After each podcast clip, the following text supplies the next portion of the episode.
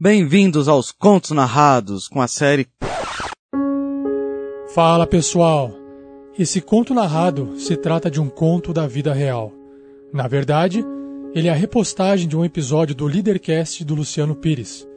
Resolvemos publicar ele aqui, pois acreditamos que histórias reais, além de entreterem, podem também fazer a diferença na vida das pessoas. Essa história incrível que vocês estão prestes a ouvir parece ser de fantasia mas é a mais pura realidade. Ah, e se quiserem conhecer mais o trabalho fantástico do Luciano Pires, acessem portalcafebrasil.com.br barra Leadercast.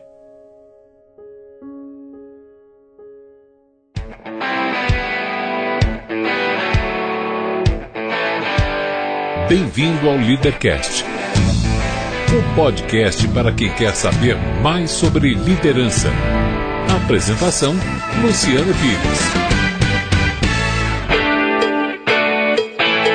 Bom dia, boa tarde, boa noite. Bem-vindo, bem-vinda a mais um Leadercast, o podcast que trata de liderança e empreendedorismo com gente que faz acontecer. Este não é um programa de entrevistas, não tem perguntas programadas nem roteiro definido. É um bate-papo informal com gente que faz acontecer e que vai para lugares onde nem eu nem meu convidado imaginamos. O Leadercast é lançado por temporadas, às quais os assinantes da Confraria Café Brasil têm livre acesso. Os não assinantes receberão a primeira parte dos programas de forma gratuita semanalmente. Saiba mais acessando www.cafebrasil.top. Este programa chega até você em parceria com a Page Personal, braço da Michael Page, especializada no recrutamento de profissionais técnicos e de suporte à gestão. Conheça facebook.com barra pagepersonelbr. É Page Personnel. Se escreve Page Personnel BR com dois N's. Hoje converso com Alexandre Barroso num programa com quase três horas de duração, mas que vale cada segundo. Alexandre é um sobrevivente, um tritransplantado que dá uma lição de vida. Se você acha que tem problemas, eu ouça a história do Alexandre. Muito bem, mais um Leadercast daquele jeito que eu gosto, né? Porque o Leadercast é uma, é uma, é uma ele, ele, forma uma rede de pessoas que é um negócio interessante. Eu vim aqui, fiz uma entrevista com o Caruso. O Caruso foi embora, não demorou dois dias, ele me liga, meu, eu conheço um cara fantástico. E ele veio aqui, ele viu que era o Leadercast e me faz uma recomendação para conversar com um cara que ele conheceu, que eu não tenho a menor ideia de quem é, e três dias depois o cara está aqui. Então é, isso é muito legal porque a gente vai conhecendo pessoas muito especiais e que, e que vêm para cá com uma recomendação que já faz toda a diferença, né? Ah, você não conhece ainda o programa, mas o programa tem três perguntas que são fundamentais e que a partir delas é que o programa se desenrola. Então concentre-se para respondê-las, por Perfeito, favor. vamos nessa. Eu quero saber seu nome, sua idade e o que, é que você faz. Alexandre Barroso, eu sou publicitário, com 58 anos de idade, da última vez que me deram um documento com idade de nascença e renascença a gente tem outras idades. Ótimo. Desde a última vez que morri, hoje eu tenho cinco anos. A última vez que morri? Depois tem... da última vez que morri, Sim. tenho cinco anos. Maravilha. Estou falando com um sobrevivente aqui. Com um sobrevivente. Vamos lá. Uh, de onde vem, cara? Você nasceu onde? Eu sou paulista, criado no Rio, morado na Bahia, morei um tempo no Amapá, uhum. uh, viajo, publicitário, então viajei com campanhas, viajei ao longo do, do, do tempo Rio durante a infância, uhum. É, acabei indo para Bahia, praia sempre. Sim. É, e sou uma pessoa viajante. Publicitário não... por escolha ou porque caiu do céu? Como publicitário, é Você estudou para quê? Não, publicitário porque eu nasci publicitário. Antes de falar papai, eu falei layout lá em casa. Eu tenho um pai publicitário, tio publicitário, tio avô publicitário, uhum. é, família toda, Clício Barroso. É, irmão fotógrafo de publicidade, um irmão no meio diretor de arte e publicidade. Então a gente nasceu em casa realmente vendo papai com prisma desenhando motor do Landau, do Galaxy Landau. Uhum. Então em, em 1973 eu estudava é, no São Luís, Colégio São Luís, uhum. e já cheguei à conclusão que eu não queria estudar muito. E aí meu pai sentou comigo, publicitário que era, e disse, ok, no problem, desde que. E você tem uma semana para achar um emprego. Uhum. Achando que era um desafio improvável para um cara de 70, em 73 de 13 anos. Uma semana depois eu tinha o meu primeiro emprego na MPM Propaganda. Com 13 anos de idade. Com 13 anos de idade. Emprego eu... mesmo? O que, que você É, eu entrei, pedi um estágio, conversei com os caras e expliquei que eu, eu era da arte, que eu era filho de Clis, Uhum. filho de publicitário. Eu gostava muito da arte, que eu queria um estágio. Uhum. E que se me desse um estágio dentro da agência, eu pudesse rodar os vários departamentos da agência, Sim. eu provavelmente teria ali uh, o que oferecer. Uhum. E três meses de estágio depois, passei por todos os departamentos e entrei na arte final e comecei na arte final. Que legal. Dentro da MPM, aí fui efetivado na MPM, fiquei um longo tempo na, Uhum. na própria MPM. E depois fui saindo, fui embora. Tem, um, tem um fracassado olhando a gente ali, ó. Sei. Que começou, tentou fazer a mesma coisa no DPZ e quebrou a cara. Quebrou a cara. Ah, eu fiz. Aí, ah, aí ele resolveu virar palhaço, cara. Não deu certo. Agora que deu certo, né, cara? Depois que fala que não vai dar nada mesmo, eu vou cair na vida, virou palhaço. É. Quem tá ouvindo aqui, por favor, escute a entrevista com o Caruso, que é. Roberto Caruso. É muito legal, é, muito cara. legal. Mas olha, isso é muito legal. Ele me lembrou agora que eu também na DPZ, meu, esse dia, essa semana que, que foi um desafio para mim com 13 anos, que eu dizia, não quero estudar, meu pai disse, tá ok, vai lá. Me arruma, um- arruma um emprego, porque senão semana que vem você volta para a escola. A primeira que eu fui, eu morava no Itaim Bibi, e ali naquela região, era perto da Dacom, Sim, tinha do DPZ. de vidro, ali. é, e eu tinha meu, meu raio de possibilidade com 13 anos era uma bicicleta. Sim. Eu saí de bicicleta e andei no raio que eu tinha para andar, procurando a, a tal da publicidade, que era o que eu já ouvia, sabia, conhecia um pouco. E aí fui na DPZ. Uma das que eu fui foi DPZ. Que me achou arrogante, achou um garoto muito ousado entrar lá com 13 anos e dizer que queria um emprego na DPZ. E os caras, ok, toparam. O pessoal da arte topou, me colocou. Ah, você quer arte finalista? Você é um arte finalista? Nesse tempo não tinha fotoletra. Você marcava, você colava com. Nossa, era tem- letra tem um- por letra. cara, tem, um povo ouvindo a gente aqui que deve estar boiando. Você falou em prisma, agora você está falando em fotoletra. É, Esse povo aqui não, não. tem a menor ideia, Ideia tá do que se acontecendo. trata, Cara, não. vai no Google procurar É. prisma para fazer arte final e fotoletra que você vai descobrir gente, o que é. né? é, é, tipo de letra que a essa altura eu sei. As pessoas estão nos computadores e dizem que tipo de letra é esse? E o cara fala, é aquela que tem no computador, né? Uhum. Isso Ninguém nunca marcou uma Times New Esse Roman, debate, isso corpo aqui, isso- 16. Isso, isso aqui é um micro.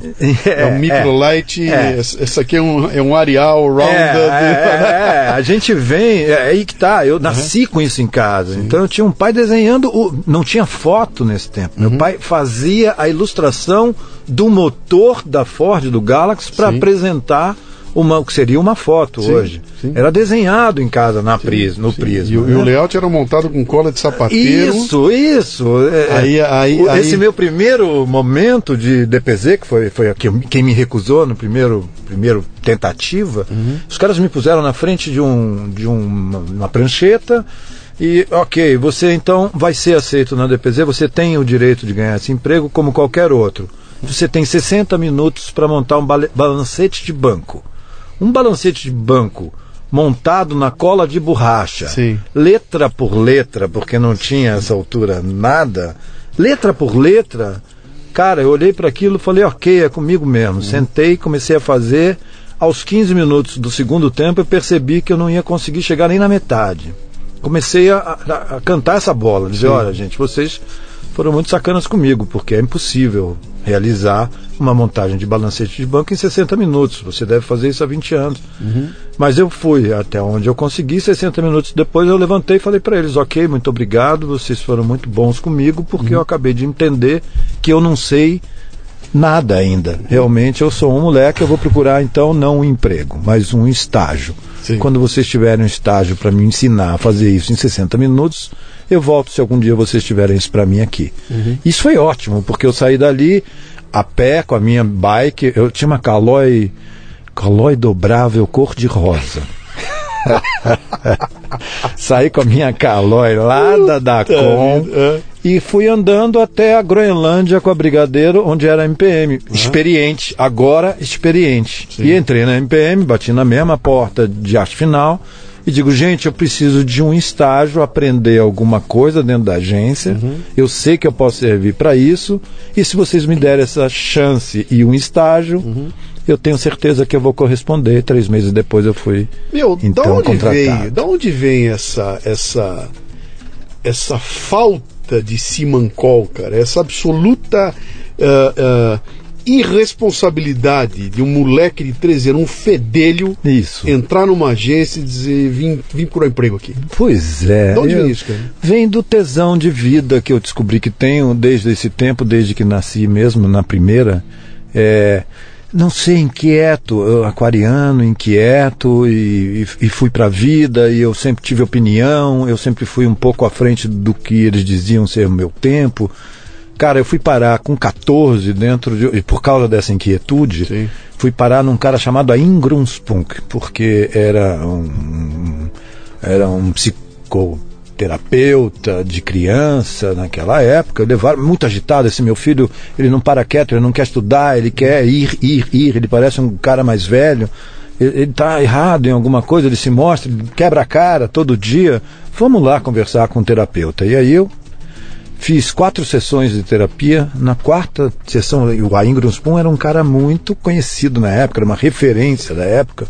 Seria o Isamitiba da época da criança, né? Cara, esse cara na quarta, na quarta sessão chamou a família e disse: Olha, ele não precisa terapeuta. Ele precisa baixar a bola, ele precisa fazer as coisas e não contar tanto, porque eu ia lá, ah, quem, o que, que aconteceu? Ah, o menino ah, rebelde, o Alexandre Barroso, alguém nadou nu na piscina do, do, do prédio. Quem foi? Quem foi? Alexandre Barroso se apresentava, porque é honesto. Era eu e mais O- 15. Hoje isso tem nome, tá? Hoje ele já é tra- transtorno de não sei o que, síndrome de bababá. Já deram nome para isso tudo. Na época ninguém sabia o que era. Não sabia o que O era. era um problema. Ah, meu- O meu era um transtorno, se era um transtorno, era um transtorno de honestidade, porque eu nunca neguei as coisas que fiz, boas Cara, e como é, ruins. que, como é que você lida com o não? Não conheço. Eu fui produtor depois que entrei na publicidade, eh, acabei migrando para produção de fotografia, de fotografia para o cinema, televisão. Na época eu fiz o, eu fiz a troca do, do cinema, a gente fazia comercial televisão em, em 35 milímetros. E aí veio o Cine VT. Eu tive o prazer de participar da primeira experiência de transformação do cinema para o Cine VT. Então fui produtor. Aí me tornei produtor por muitos e muitos anos dentro da publicidade. Produtor de cinema, fotografia e cinema. Não tem não. Eu não conheço, Quer não. dizer, a, a primeiro atributo é a cara de pau, né, cara? É, e não tem não, não tem não. Então, em alguns, alguns trabalhos eu peguei, por exemplo, eu trabalhei para DM9 um período é, longo também, mas como freelancer, trabalhando para eles, produzindo para eles, e tinham as estrelas, os diretores de arte, estrelíssimos mesmo. O cara não tinha tempo para me receber, para me brifar a produção. Eu, então, como, como eu vou realizar uma boa produção para aquele cara se ele não tem tempo para me dar um briefing? Eu descobri que tem um jeito dele, dele me atender. Eu vou correr com ele. Então eu, eu pegava o briefing, eu colhia o briefing correndo de manhã. Ah, o, o cara, entre seis da manhã e sete da manhã, ele corria na Avenida Paralela, no caso, lá na Bahia. E tava eu do lado do cara brifando.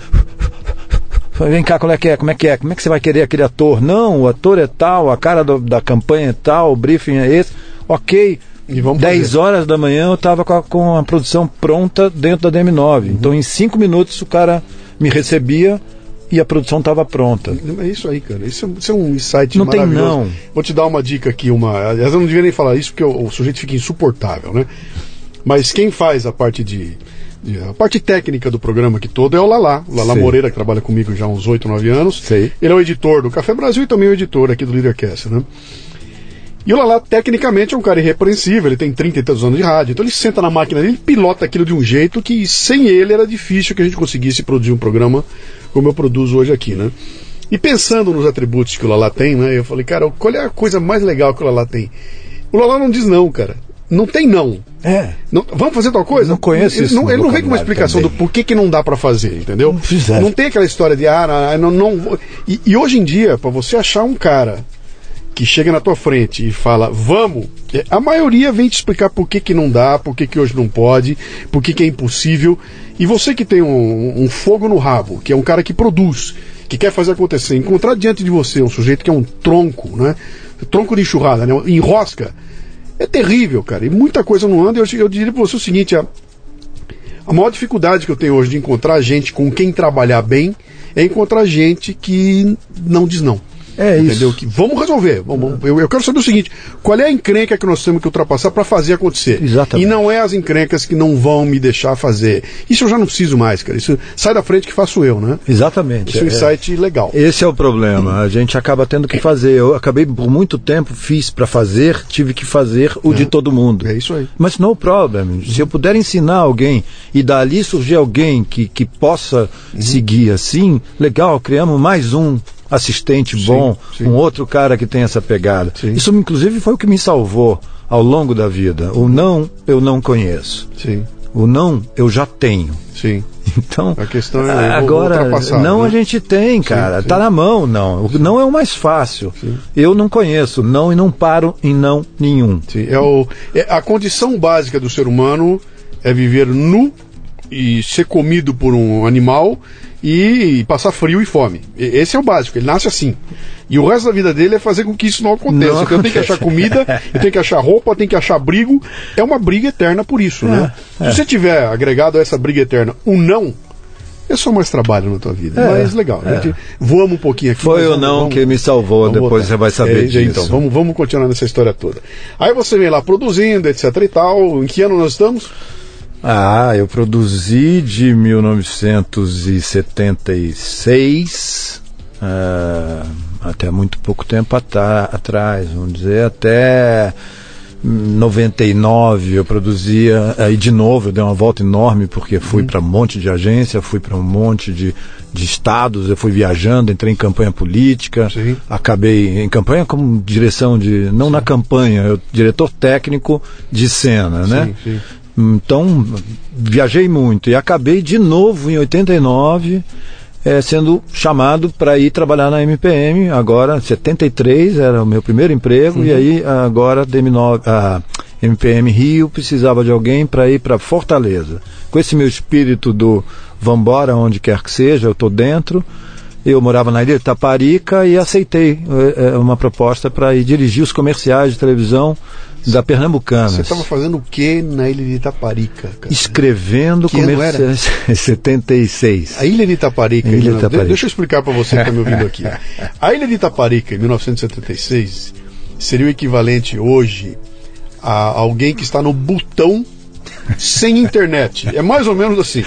Não, mas era muito melhor do que isso, porque exatamente porque não tinha internet, tinha vida. Pois é, A gente cara. tinha um mundo lá Mas internacional, os gringos todos estavam lá, era um lugar muito festivo, era uma ilha da fantasia, muito colorido, muito bacana e, e, e uma energia muito positiva. eu Você- estava eu, lá. Eu passei alguns dias atrás, eu fui para fazer uma palestra em ali em Porto Seguro.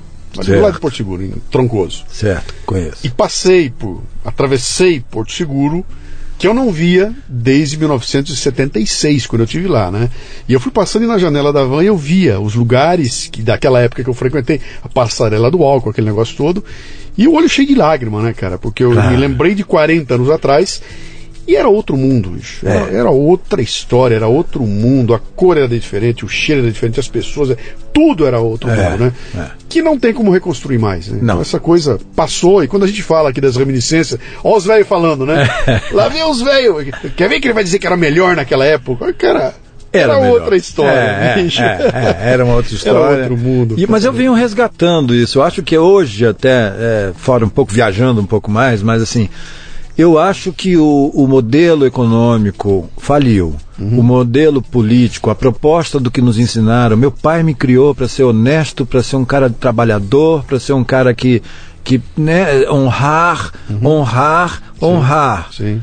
não para esse mundo, porque no país que nós estamos, quem não tiver um acordo de pichulé, Hã? o famoso acordo, não vinga. Não adianta, eu fui honesto, eu fui sério, eu fui profissional, eu sou um técnico bom, mas não tem tempo para ser isso no país se eu não tiver um, um esquema com alguém. Um amigo. Então, um, é, um então a gente está percebendo que agora há uma nova forma, uma nova economia, nova, não é nova, mas resgatando uma economia que está lá na Ilha de Taparica, que é a de compartilhar, partilhar, trocar. Porra, a maior agência de, de turismo do mundo não é uma agência, é um site. Sim.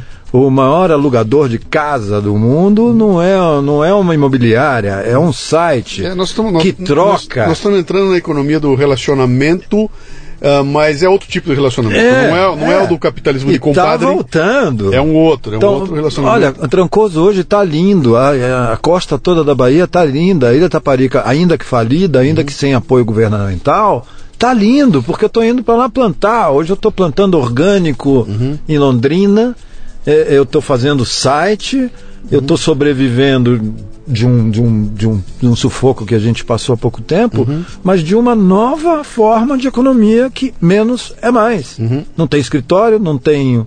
Não tinha, eu tinha- há pouco tempo eu tinha, eu tinha empresa Uhum. formal com um monte de funcionário que todo mundo ganhava bem, menos eu. Sim. E agora eu, eu não ganho bem, mas eu vivo muito melhor. Sim. E é muito melhor. E é, de certa forma, essa volta. Porque o que a gente viveu em 76, o que a gente viveu nessa época dos anos 70, que é, que é uma geração que falou de, de um certo, um certo. Ah, é hippie, não é hippie. Eu não fui hippie.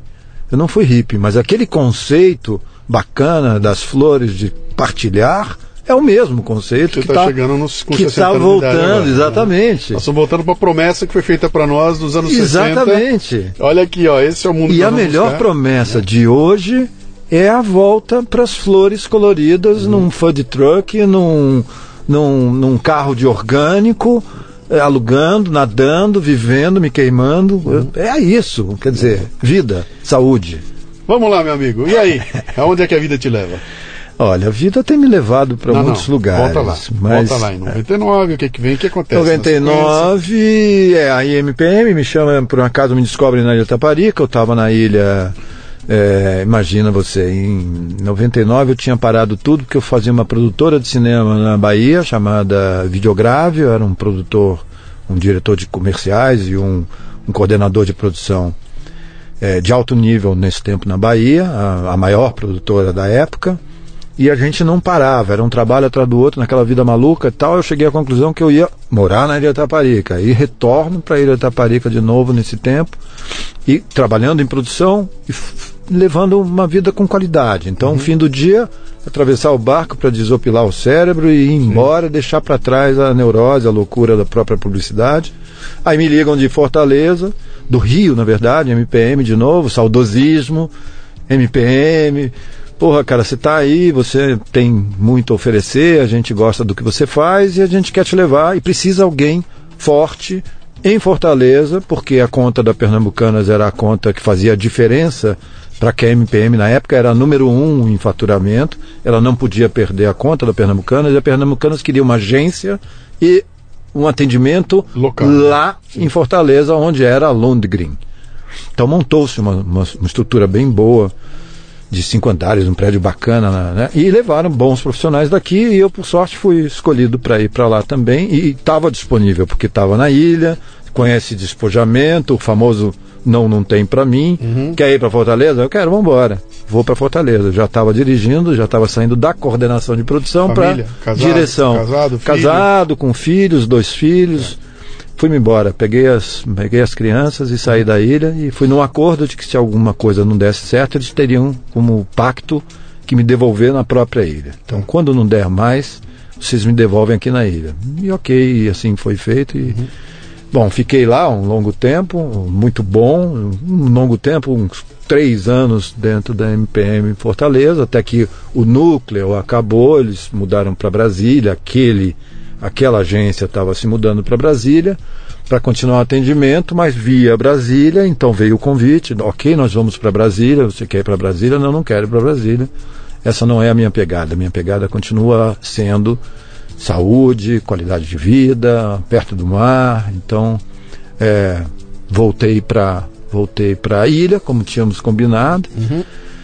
Então, volto para a ilha em 98, 99. Acho que é isso, né? A gente estava 89, não. 89, 92, 94, eu voltei para para a ilha de novo e da ilha continuei então aqui agora minha casa minha residência é ilha e eu trabalhava em Sergipe, no Amapá e em Salvador, freelançando com comercial de televisão, Legal. dirigindo. Foi ótimo, foi uma experiência bem legal também, porque pude experimentar de viver com qualidade mesmo de Uhum. vida. Em vez de ter carro, tinha uma lancha e, e vivia e uma moto Uhum. e saía dali para o mundo. Foi muito bacana, muito muito positivo essa experiência e me ensinou muito a sobreviver em qualquer situação e já um pouco fora do sistema. Legal. Porque não adianta, eu não fiquei, eu não virei, eu acho até positivo, eu não virei Nizam, eu não virei um mega e nunca pretendi, acho que eu nunca seria mesmo. A gente é de um, de um tempo e de um trabalho que o legal é ser criativo. Sim. Quando esse trabalho deixa de ser ser criativo para ser gestor famoso e conhecido, eu já não sei fazer isso. Isso é, um, é, é um você- upgrade que não era o meu. Você tem uma consciência, uma consciência de, de limite. Eu não preciso de. Ah, eu- outro dia eu estava fazendo um programa, eu estava comentando que um cara, eu falei que se eu fosse um. Se eu fosse um. um, um- um desses bilionários aí, ele lançou um pouco tempo lá, lançou, eu não me lembro quem, quem, foi Warren Buffett, um deles lá, que doou, estava doando o dinheiro dele de montão, e disse que ia escrever um livro para bilionários, para bilionários, dizendo o seguinte: como viver com 500 milhões de dólares. não precisa de 8 bilhões. Não, ninguém precisa Você de não 8 precisa de 100 bilhões. bilhões, Não. cara. Você com Não. 500 milhões a tua vida tá feita, Não. né? E ele tá falando sobre essa questão do limite, cara. Até, até quando dá, cara? Eu preciso ter tudo isso. Eu tenho que ter uma empresa com 100 funcionários, cara, com mil funcionários. Eu preciso faturar 100, 200, 300, 500, né? E eu falo, a consciência desse limite é o que faz você extrapolar. Alguns dão certo, outros se matam no caminho. Mas eu não sei bem o que, que é. é, é, é, Né? Qual é o conceito de alguns dão certo? Dar certo é ter ficado famoso e rico, provavelmente, mas Cara, me diz aí o que, que Eu- deu eu- eu certo. acho, não, eu acho que o conceito dá certo é o seguinte: É. é, o cara tá, tá feliz na posição que você tá. É, é, Esse ok. é o conceito pra mim. Se for feliz, Pega tá o bom. Paulo É. Leman, o maior Aham. bilionário brasileiro, compra coisa que não faz. Você lê a, a, a biografia do cara, o cara é um tubarão, o cara não para um segundo. Pergunta pra ele: você tá feliz? Se ele falar que eu tô, ele deu certo. Entendeu? Talvez outro lugar dele fala, cara, não vi meus filhos crescer, tô insatisfeito. Sou bilionário, todo mundo chega perto de mim quer meu dinheiro. Pois eu não é. sei se a mulher que eu tenho tá comigo por quê. E eu sou profundamente Os infeliz com meu ficam, bilhão. é, né? os valores ficam O- muito difíceis. Se eu não me engano, eu, eu, eu participei agora dos eventos recentes e eu estava lá e acho que foi, foi o Clóvis de Barros fazer uma palestra onde ele fala sobre o que é felicidade. E ele falou, eu estava pensando sobre o que é felicidade, eu fui buscar alguns ícones que, de acordo com o preceito de, de- do que é ser feliz no mundo, esses caras tinham atingido o grau 100. Tinham tudo. Um é o Michael Jackson, o outro é a, é a Refém da A- Amy Winehouse, o outro é a Amy Winehouse. Refém da E sua ele foi citando loucura. os caras, tu falou, cara, nenhum deles passou dos 50 anos de idade, cara, que morreram tudo, É. né? Morreram todos e, e esses caras tinham grau 10. Quer dizer, que- quem sou eu, né? Então quem sou eu para querer chegar lá? Então acho que eu tenho que baixar minha bola e saber onde é que tá esse esse grau Certamente né? eu aprendi aí nesse meio de caminho que menos é mais. Eu não queria ser Uhum. o mega e o eu, eu nunca aspirei ser. Uhum. Eu fui amigo, eu sou amigo do Nizam e fui líder cristão com o Nizam com 17 anos de idade, na Bahia. Fomos lá para a gente se formar, poder ser líder, para dar apoio aos encontros de casais. Na época era uma, era uma febre que estava Eu ocorrendo. me lembro muito bem disso. Para ser bacana, você tinha o tinha gen, que ter. era da garotada, a meninada era o gen. eu me lembro disso aí, me lembro bastante. fui ser líder cristão, um barato, adorei, mas eu, na verdade, eu fui de novo para esse lugar ser questionador. O que que esses caras estão falando? Uhum. Por que que eu tenho que ser um líder? O que que é ser líder cristão? Para que mesmo funciona isso? Se afinal de contas o único que toma o vinho é o padre. Porra, que sacanagem. É, é, eu fui questionar, fui É. questionar dentro do. Saí de lá lindo, chorando, elevado, maravilhoso, maravilhado com tudo aquilo. Acabei sendo escolhido no último dia, a última pergunta que eu não tinha como resposta no último dia eh, se referia a essa brincadeira do, do vinho. E aí o padre, na missa final, contou qual era a razão do, do uso do vinho e ele ser o representante, mas que poderia ser qualquer um. E entre 200 pessoas que estavam nesse evento, ele levantou o dedo e apontou um que pudesse representá-lo tomando vinho, e esse cara fui eu, que era o último. Então a resposta veio no último momento da, da entrevista. Então, muito da entrevista não da, da missa. Muito legal. E tudo isso me mostrou mais ainda que eu não queria aspirar a ser o cara importante que, ao contrário de mim, o Nizam pretendia ser. Uhum. Então, é, é, ótimo, que bom. Amigo Nizam, fico felicíssimo por você. Tomara que você esteja feliz. Tomara que você esteja feliz de verdade. Uhum. Eu estou muito feliz por não ter feito esse caminho uhum. e ter vivido. Vivido. Eu tenho uma experiência de vida, inclusive, que me fez sobreviver por causa da minha experiência. Sim. Né? Essa coisa de não precisar me deu, me deu uma, um background, uma base Uhum. fundamental para me manter vivo, que eu acabei precisando há pouco tempo, né? Quando, Legal. quando ocorreram alguns Então, fatos va- vamos chegar lá, cara. Eu sei que num determinado momento da tua vida ela vai dar uma virada, né? É, eu segui na minha carreira Só, até só uma... deixa eu contar uma coisa aqui, É. pra quem tá nos ouvindo aqui.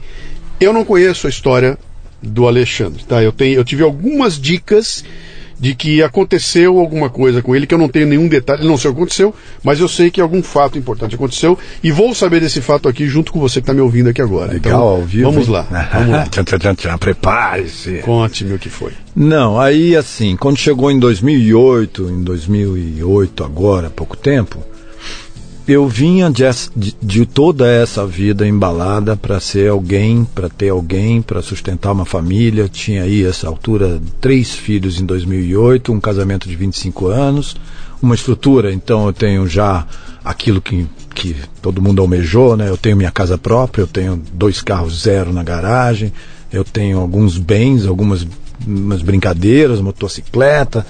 Pode-se dizer que eu estava um cara exatamente onde deveria estar um cara com 49 anos de idade.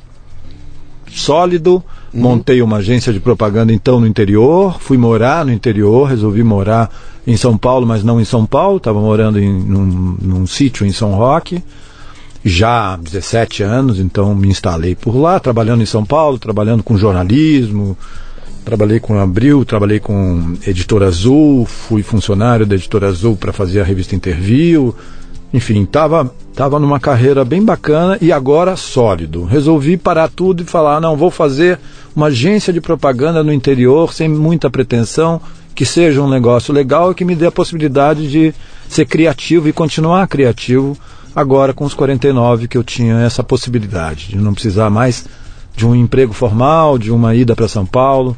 Me estabeleci então no interior. Não havia, não havia perspectiva de vou me aposentar. Nem maneira nenhuma, ao Perspectiva é, contrário. eu quero ter um trabalho que me preencha. E me deixa ser, me deixa ser criativo e continuar criando, porque chegou uma hora que a gente estava funcionário de um sistema. Então agora eu tenho que fazer o, o trabalho que o nosso diretor comercial trouxe como briefing, e eu tinha que trabalhar para o diretor comercial e não para o cliente. Eu não tinha possibilidade dentro de agência, a gente acaba não tendo a possibilidade de ter o contato, era um formato ainda muito fechado dentro de uma caixinha, e acabou que a gente estava trabalhando escravo de um sistema e não de um processo criativo. Você não, você não estava a serviço do teu sonho, você estava sendo pago É. para para fazer o sonho de alguém. Isso, e aí começou a incomodar isso. Então eu em 2006, 2005 montei uma agência no interior para trabalhar só com um pequeno número de clientes, uma coisa reduzida, menos é mais. É, e aí estava em plena atividade. Em 2008 eu descubro uma que estou com uma dor de barriga.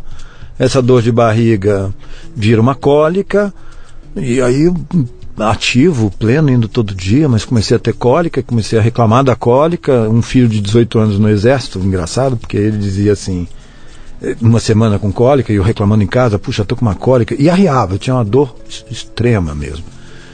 E, porra, gente, eu tô com dor, eu tô com cólica. E aí esse meu filho falou, um belo dia, meu filho chegou em casa e falou, meu pai, pelo amor de Deus, não fala isso perto dos meus amigos. Ué, o que que houve, Pedro? Não, não falo isso perto dos meus amigos, porque o homem não tem cólica, o homem tem dor de barriga, porra. O machista, é, que eu não sabia que estava criando um monstro, eu nem tinha percebido que eu não tinha ensinado esse cara sobre outras pegadas. E esse cara, então, me, me alertou, e eu, no que percebi isso, falei, nossa, então deve ser alguma coisa muito grave, porque de fato o que eu sinto não é dor de barriga, o que eu tenho é cólica. O que, que é isso? E aí procurei um gastroenterologista naquela semana, e a primeira notícia que eu tive foi que eu estava com uma hepatite C em alto grau, que eu nunca tinha escutado falar sobre hepatite C, E esse cara, ao me ver, já detectou algumas coisas que a gente não tinha percebido, que ninguém sabe, porque os sintomas da hepatite C eles ficam escusos, eles ficam guardados, a gente não sabe. A falta de informação no país e da saúde não levam a população à informação que deveria levar. Então eu tinha um olho amarelo, que eu não percebia, onde deveria ser branco ele era amarelo. Eu tinha um xixi escurecido, quase é, com uma cor puxando para uma Coca-Cola, mas eu não sabia do que se tratava. E na verdade, eu, pelo estado que foi detectado naquele dia, o diagnóstico foi de fibrose, necrose, putrefação do fígado, louco. com três nódulos de câncer, é, e então imediatamente um cara já para transplante. Eu teria que transplantar em um mês. E o primeiro diagnóstico foi: você deve morrer em uma semana. Meu pai do céu. Eu não sabia nada da hepatite C até a semana passada. Uhum. Esse dia era uma quarta-feira. E aí os meus parâmetros passaram a ser como meta quarta-feira, porque eu devo morrer em uma semana. E aí passei a trabalhar a minha vida Tá, então, break. diferentemente a Break. partir de agora. Break, break. Ponto de vista do morto. Vamos lá. Você entra dentro de um consultório, curioso, o que será que eu tenho? Com Já dor de barriga. Uhum. Falar alguma coisa eu tenho, né? Eu tenho. E recebe como notícia não só que você tem um problema grave, mas que você tem alguns dias de vida. Uma semana. Como é que funciona a cabeça de alguém que recebe? Não foi um parente que recebeu e te contou. Era um médico falando pra você. Tinha alguém contigo lá junto? Tinha na hora, tinha a, a esposa, a Aham. Isabel estava comigo e em pânico. Mas Ah, primeira, e aí? Primeiro, O que, que é que acontece na hora que chega uma É, notícia? eu, eu, eu, eu fui um, um paciente inocente, porque eu não sabia nem para que servia o fígado. Até aquele momento, eu só sabia que fígado tinha alguma coisa a ver com não beber. Sim. Eu sabia que não podia beber porque podia dar problema no fígado. Mas assim, o funcionamento, e aí é até, até um desafio. Você sabe exatamente para que, que serve o teu fígado? Não, se você perguntar pra mim direito, eu sei, eu sei o, o geral. né? É, é Eu o que você sabe, era o que eu detalhe. sabia. É, é isso aí. Nada. Então, ok. Como um paciente inocente, a princípio eu, eu olhei para aquilo, estarrecido, e falei: bom, vocês têm um problema, médicos. Doutor, o senhor tem um problema. Porque Me tirar dessa. eu não tenho a menor ideia do que se trata, não sei como. Eu acho, estou muito bravo porque não faço ideia disso. Como é que eu tenho isso há 20 anos e nunca fiquei sabendo? Como é que eu peguei isso? É, não, não sei como é que peguei, eu não sei como é que eu tenho para estar nesse estado, putreficado. Gente, ninguém me contou. Eu devo ter passado em uma série de médicos. Óbvio que eu fiz exames de, é, de rotina, óbvio que eu fui parar em médico. Como é que ninguém nunca me falou sobre hepatite C e que eu poderia ter? Como é que ninguém fez um exame? Como, gente, que eu não, não tenho essa informação eh, no mundo? Como? Como que ninguém me falou do que se trata hepatite? Então, no primeiro momento, eu fiquei foi estarrecido com, com o sistema, com o sistema, com todo mundo, com todos os médicos que eu já tinha passado. Eu era um cara de rotina. É, é, uma rotina boa, saudável, jogo Sim, vôlei, que eu tô jogo cara, futebol. você tem, você tem uma remo, vida escolhida para ser saudável. E de repente descobre que você estava. É, não, não fumava, eu tinha parado de fumar há muito tempo, eu fumei lá no início, garoto, mas já não fumava há uns 20 anos, então não, não era um cara de bebê. Eu não tinha nenhuma razão para ter uma doença há 20 anos e não saber dela. Então, num primeiro momento, estarrecido. E 24 horas depois é que caiu a ficha. Então, tô morrendo tem uma semana. E aí, tá morrendo tem uma semana, não dá tempo de você nem ficar preocupado. Não dá tempo nem de perceber. Eu, dá tempo de eu olhar para frente e dizer: bom, temos uma semana. Um, primeiro desafio, tentar ultrapassar a quarta-feira. Daqui para frente, eu tenho que amanhecer às quintas-feiras. Eu tenho que avisar a essa família e a esses filhos. Eu tenho uma filha de 8 anos, um garoto de 18 e um de 20. É, tem- hoje são 35, 24, e de 10 em 10 anos eu tenho um filho. Um de 18, um de 28 e uma menina de 8. Cara, bom, primeiro momento, eu não posso deixar esses caras sem informação. Então, meu Sim. primeiro ponto é: eu não vou ser desonesto como o sistema foi comigo.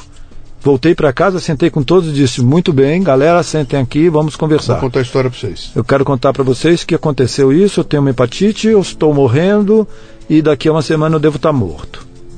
vamos tratar das coisas daqui para frente de jeito que a gente possa deixá-los resolvidos. Um minuto de silêncio.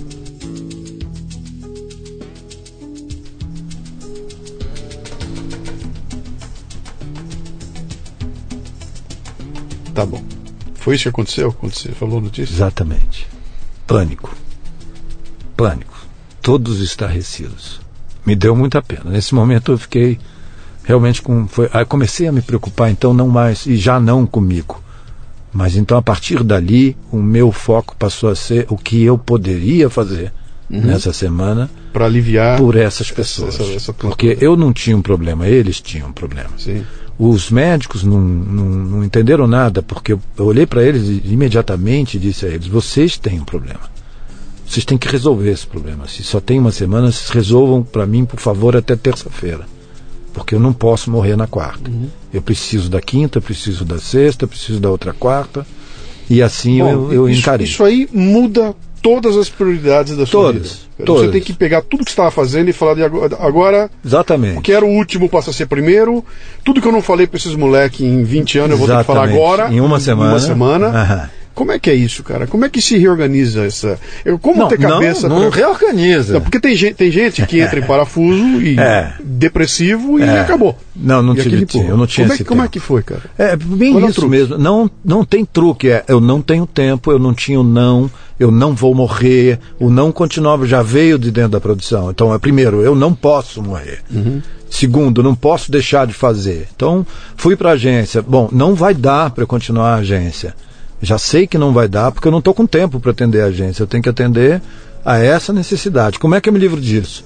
Ok, vamos lá. Entrei num circuito de exames urgentes, exames urgentes, e, e aí começou também. Não tem mais tempo. Aí começou a entrar numa roda viva de é, não tem dinheiro, não tem, é, não tem plano de saúde. Plano de saúde, porque o plano de saúde não cobre, porque é uma doença crônica, pré-existente. Eles começam a alegar, começa uma briga, mas eu não tenho tempo, porque quarta-feira eu morro. Não uhum. vai dar para eu ir brigar com o plano de saúde. Então, não estou com tempo, vamos embora. Vou fazer os exames, eu vou tirar o que tenho de onde tiver para tentar sobreviver. Eu preciso passar quarta-feira.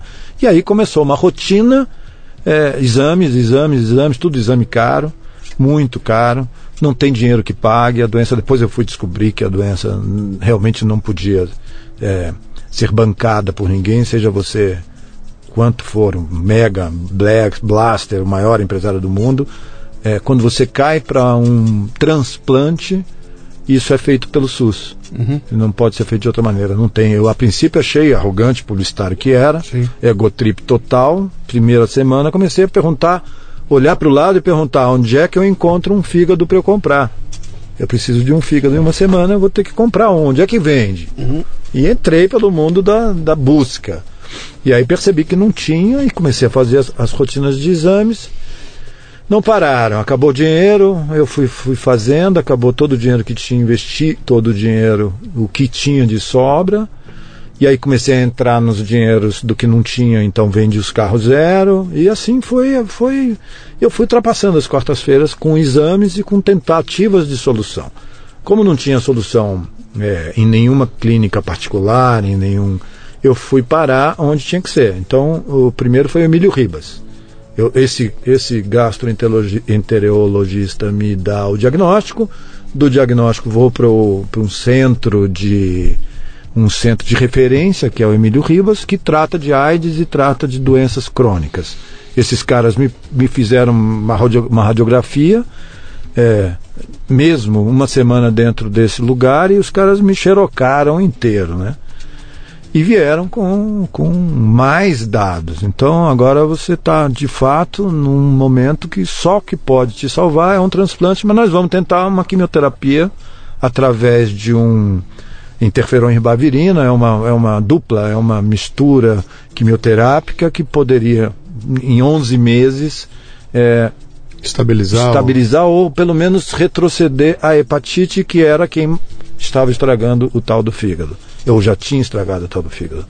Mas em, em quatro semanas de tratamento, cara, isso é absurdo, porque aí eu comecei a entrar nas drogas pesadas que me tiraram sim, do circuito. Sim, Eu tomava quer dizer, entrou um alien dentro de você que é, te transforma em outra coisa. Cara, eu tomava uma. Um, você vira um zumbi. É, a, a, primeiro o zumbi você já de cabeça, né? Sim. Eu pensava 24 horas o tempo todo, como é que eu vou resolver, como é que eles vão resolver, o que, que eu posso fazer, eu posso me, me disponibilizar, e para mim é quero, vamos, topo. Você precisa de uma colonoscopia, bora! Não sei nem o que é. Uhum. É horrível, mas vamos embora. Agora você precisa de uma tomografia. Bora. Onde é que tem? Ah, tem. Vamos embora. E bora, bora. A vida passou a ser onde eu vou achar uma solução. Agora você vai tomar uma quimioterapia que vai te derrubar. Eu tomava o interferon na sexta-feira, às 5 da tarde, e recobrava algum sentido no domingo depois do almoço. Meu Deus do céu. Estribuchava, tremia, loucura, loucura. Você vai para uma cama e entra num estado alfa, suor, sudorese, tremedeira, vômito. Sexta-feira às 5 da tarde eu tomava, domingo depois do almoço eu me levantava, talvez eu me levantasse aí completamente caído. Começou a cair tudo. Eu tinha 80 quilos, fui, fui regredindo, né? Chegou num momento que eu tinha 35 quilos. Meu Deus do céu. Em 2009 eu tinha 35 quilos, barriga d'água com 15 litros por semana, retirando água da barriga de 15 em 15 dias, com 15 litros, cirurgias. Uma loucura. Quatro semanas depois da tentativa com o interferon, então no Emílio Ribas, não deu certo. Os caras me transferiram para tentar um tratamento no CRT público, uhum. Centro de Referência e Treinamento. Fui para a mão de estudante. Passei a ser um case em São Paulo. Vamos estudar o deixa, cara. Deixa, deixa eu dar um break aqui para aliviar você que está ouvindo a gente aqui. Eu estou diante de um cara com aparência saudável, é, queimado do sol, é, uma aparência jovial, está aqui de jeans, de tênis tá de camiseta, a gente está conversando. Você jamais diria, olhando para ele hoje aqui, que ele passou por esse perrengue todo. É. Então, você que está nos ouvindo aí, o final é feliz, tá bom? Ah, cara, nossa. continua, a continua. melhor parte da minha vida é agora. continua, continua. Eu saí, eu estou chegando agora do Guarujá que eu estava remando, porque agora parte das minhas das minhas necessidades é ser feliz, que me ajudou e isso me fez a cura. Ser feliz, ser saúde, comer bem e viver bem. Então, isso volta não lá, tem tempo. Volta lá, já, já, já deu uma aliviada na turma aqui. não, ok. Então foi um período muito longo. Eu fiquei, vamos dar uma rápida, quatro anos no hospital, é, em hospitais. Fui de Emílio Ribas para o CRT, do CRT para o Hospital São Paulo. Aí o Hospital São Paulo era chão público, chão, aquele chão. Não tem leito, não tem maca, o chão vermelho do corredor. É, do sistema de saúde que a gente conhece, que sabe que está falido no hospital uhum. público, é, principalmente em São Paulo, abarrotado. E, e, e, quando você fala de quatro anos, o, o que significa quatro anos? É uma rotina em que a tua vida passa a ser o hospital, é Todos isso? os dias. Não é que eu vou trabalhar não, de não. segunda a quinta e não, no final de semana. Não, é, é todo dia. É uma em vida no hospital. dois meses eu percebi que não tinha mais condição nenhuma de trabalho, porque a única, a única objetivo era me manter vivo até quarta-feira. Então não dá para ir trabalhar. Quem estava contigo nessa, cara?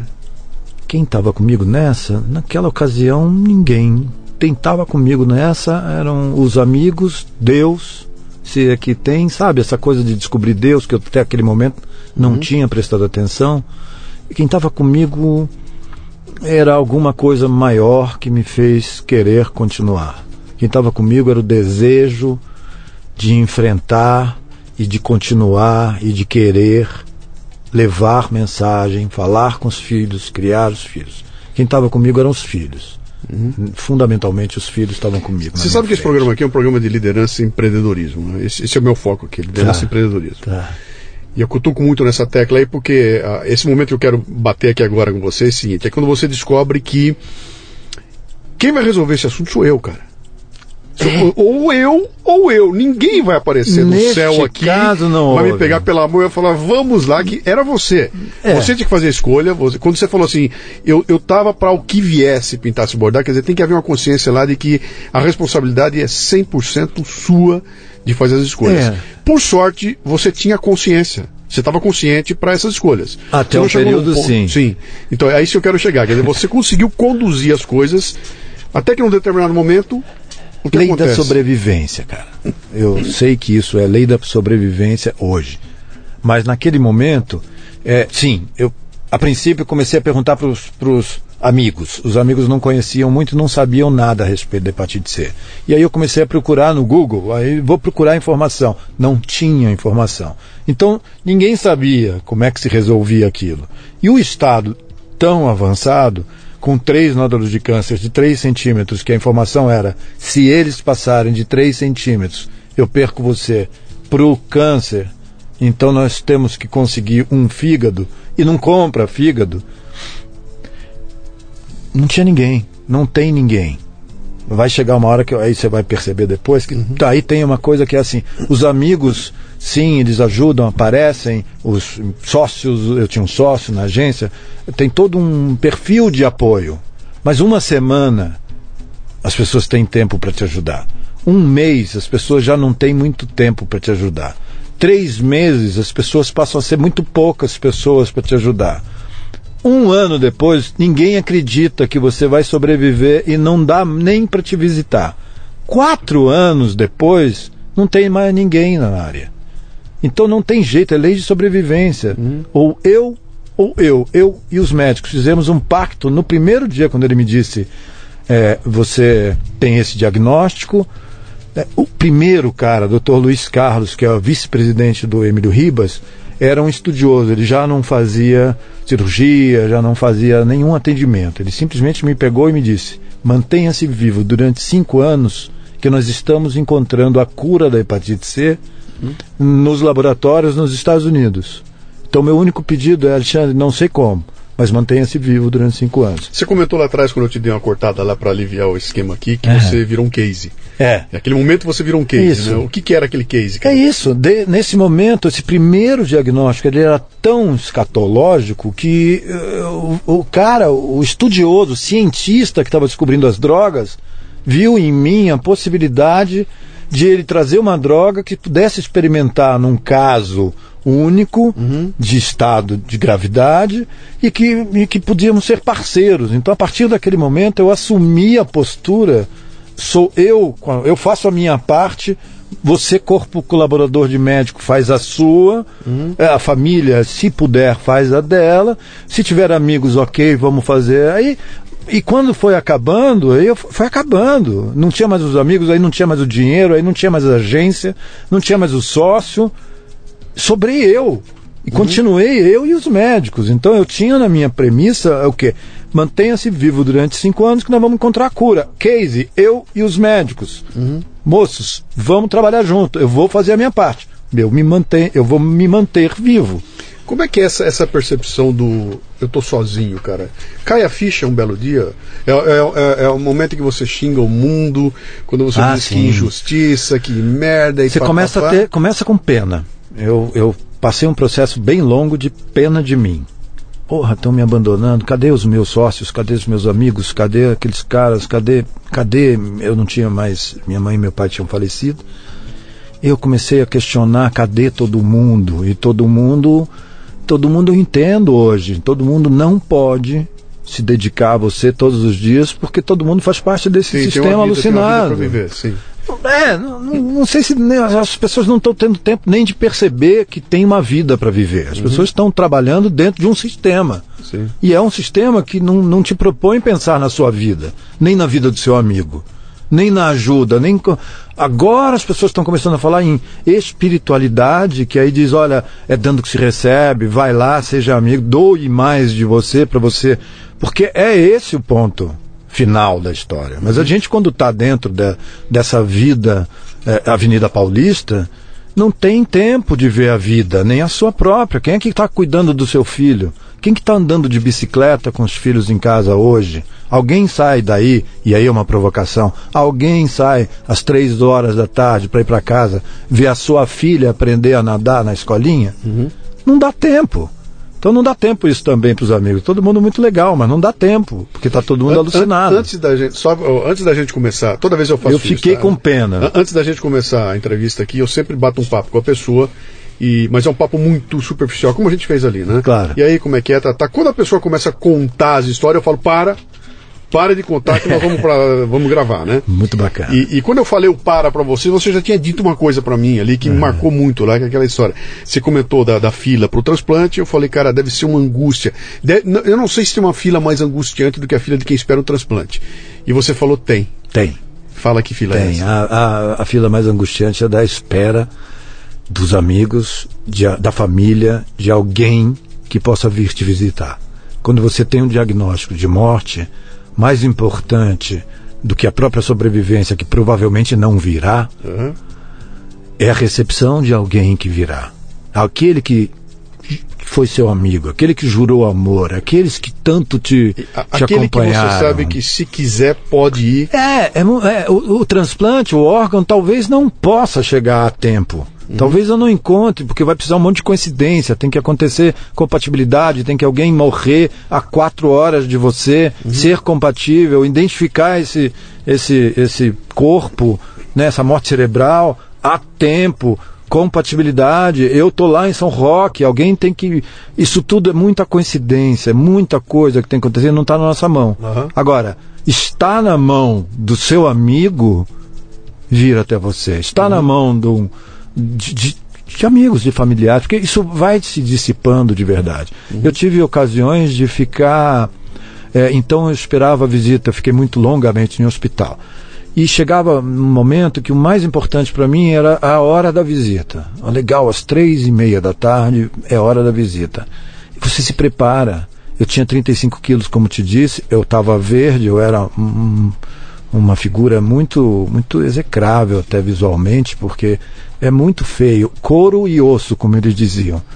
Mas, puxa, eu me preparava, então eu chamava as enfermeiras, eu me, me produzia, eu me maquiava, eu escovava os dentes, eu me preparava para uma visita que não vinha. Essa é a pior, a maior das esperas. A espera de alguém que não veio te visitar. E você acha que então é fulano. Não, fulano vem. Fulano não pôde vir hoje. Ah, não, mas então Beltrano vem. Aí você vai localizando quem vai ser.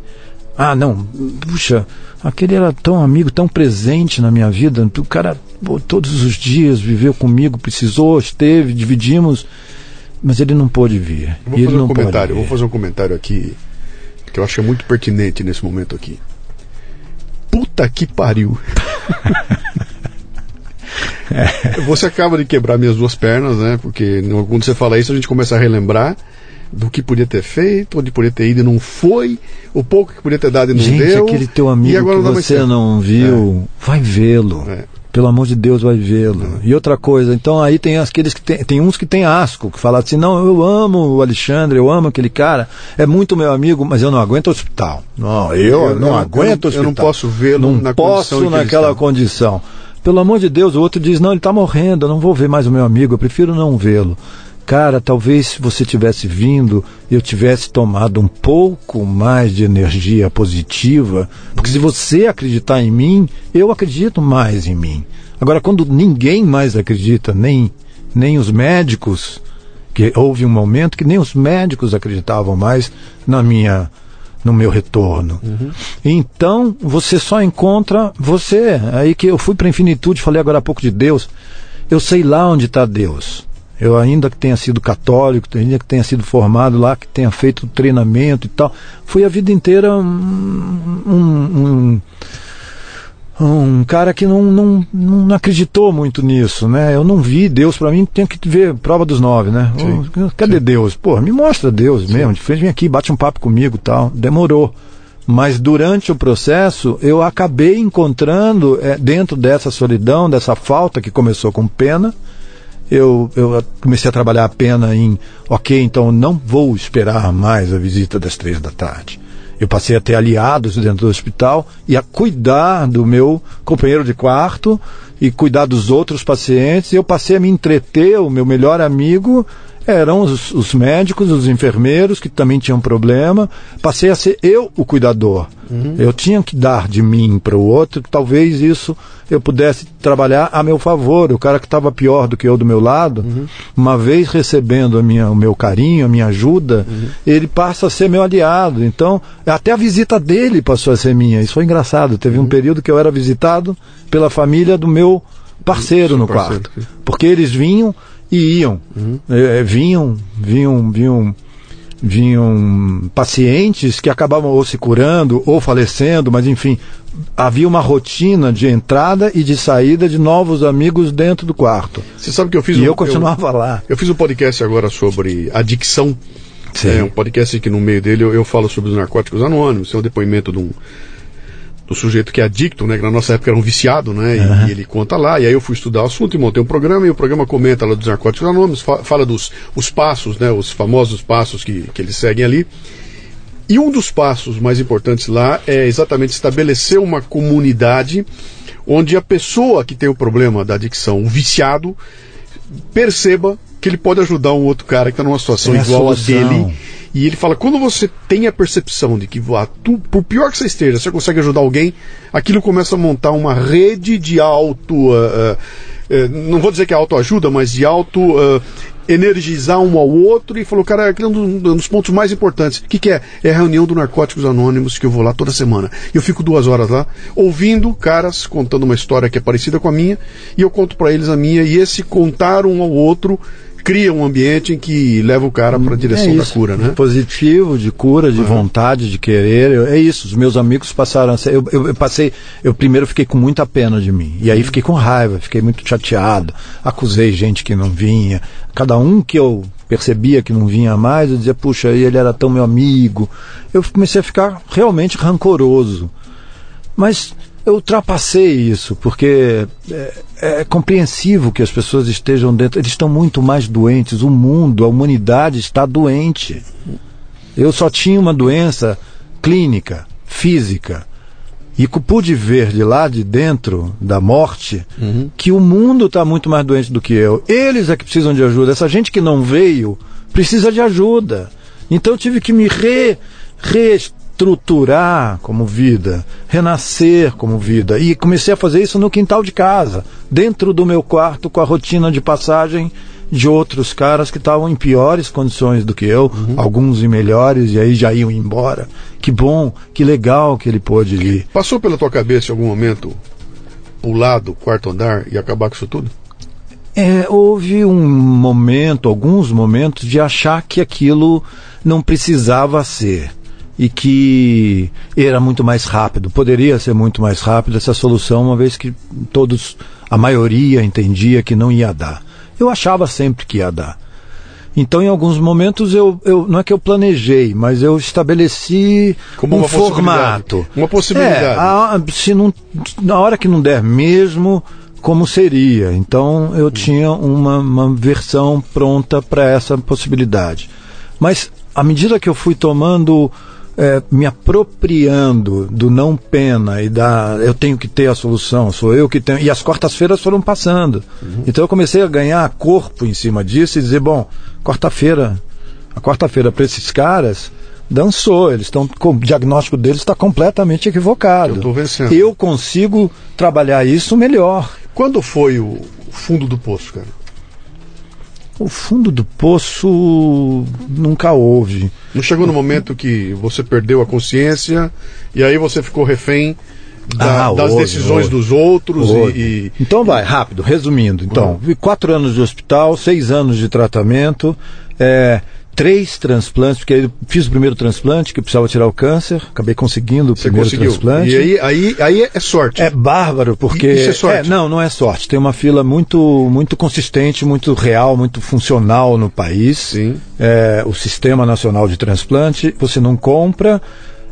É, é, é, é complicado, porque assim, as suas chances aumentam muito quanto mais você piora. Claro, porque você vai para o começo da fila. Aí você vai para o começo da fila. Então, Sim. que bom que eu estou ficando ruim. E quanto pior eu fui ficando, melhor as minhas possibilidades. Sim. E aí isso me criou um estado de ânimo legal, porque eu percebia que eu estava minguando, Uhum. mas isso me mostrava que eu estaria mais próximo da possibilidade de receber esse órgão. Uhum. Sim, fator sorte. Preciso encontrar esse órgão e esse órgão ser compatível. Eu atravessar uma cirurgia que naquela ocasião, em 2009, 2010, quando eu fiz a. Então foram dois anos à espera de um órgão. E eu precisava encontrar esse órgão compatível e atravessar uma cirurgia de 18 horas e sobrar vivo.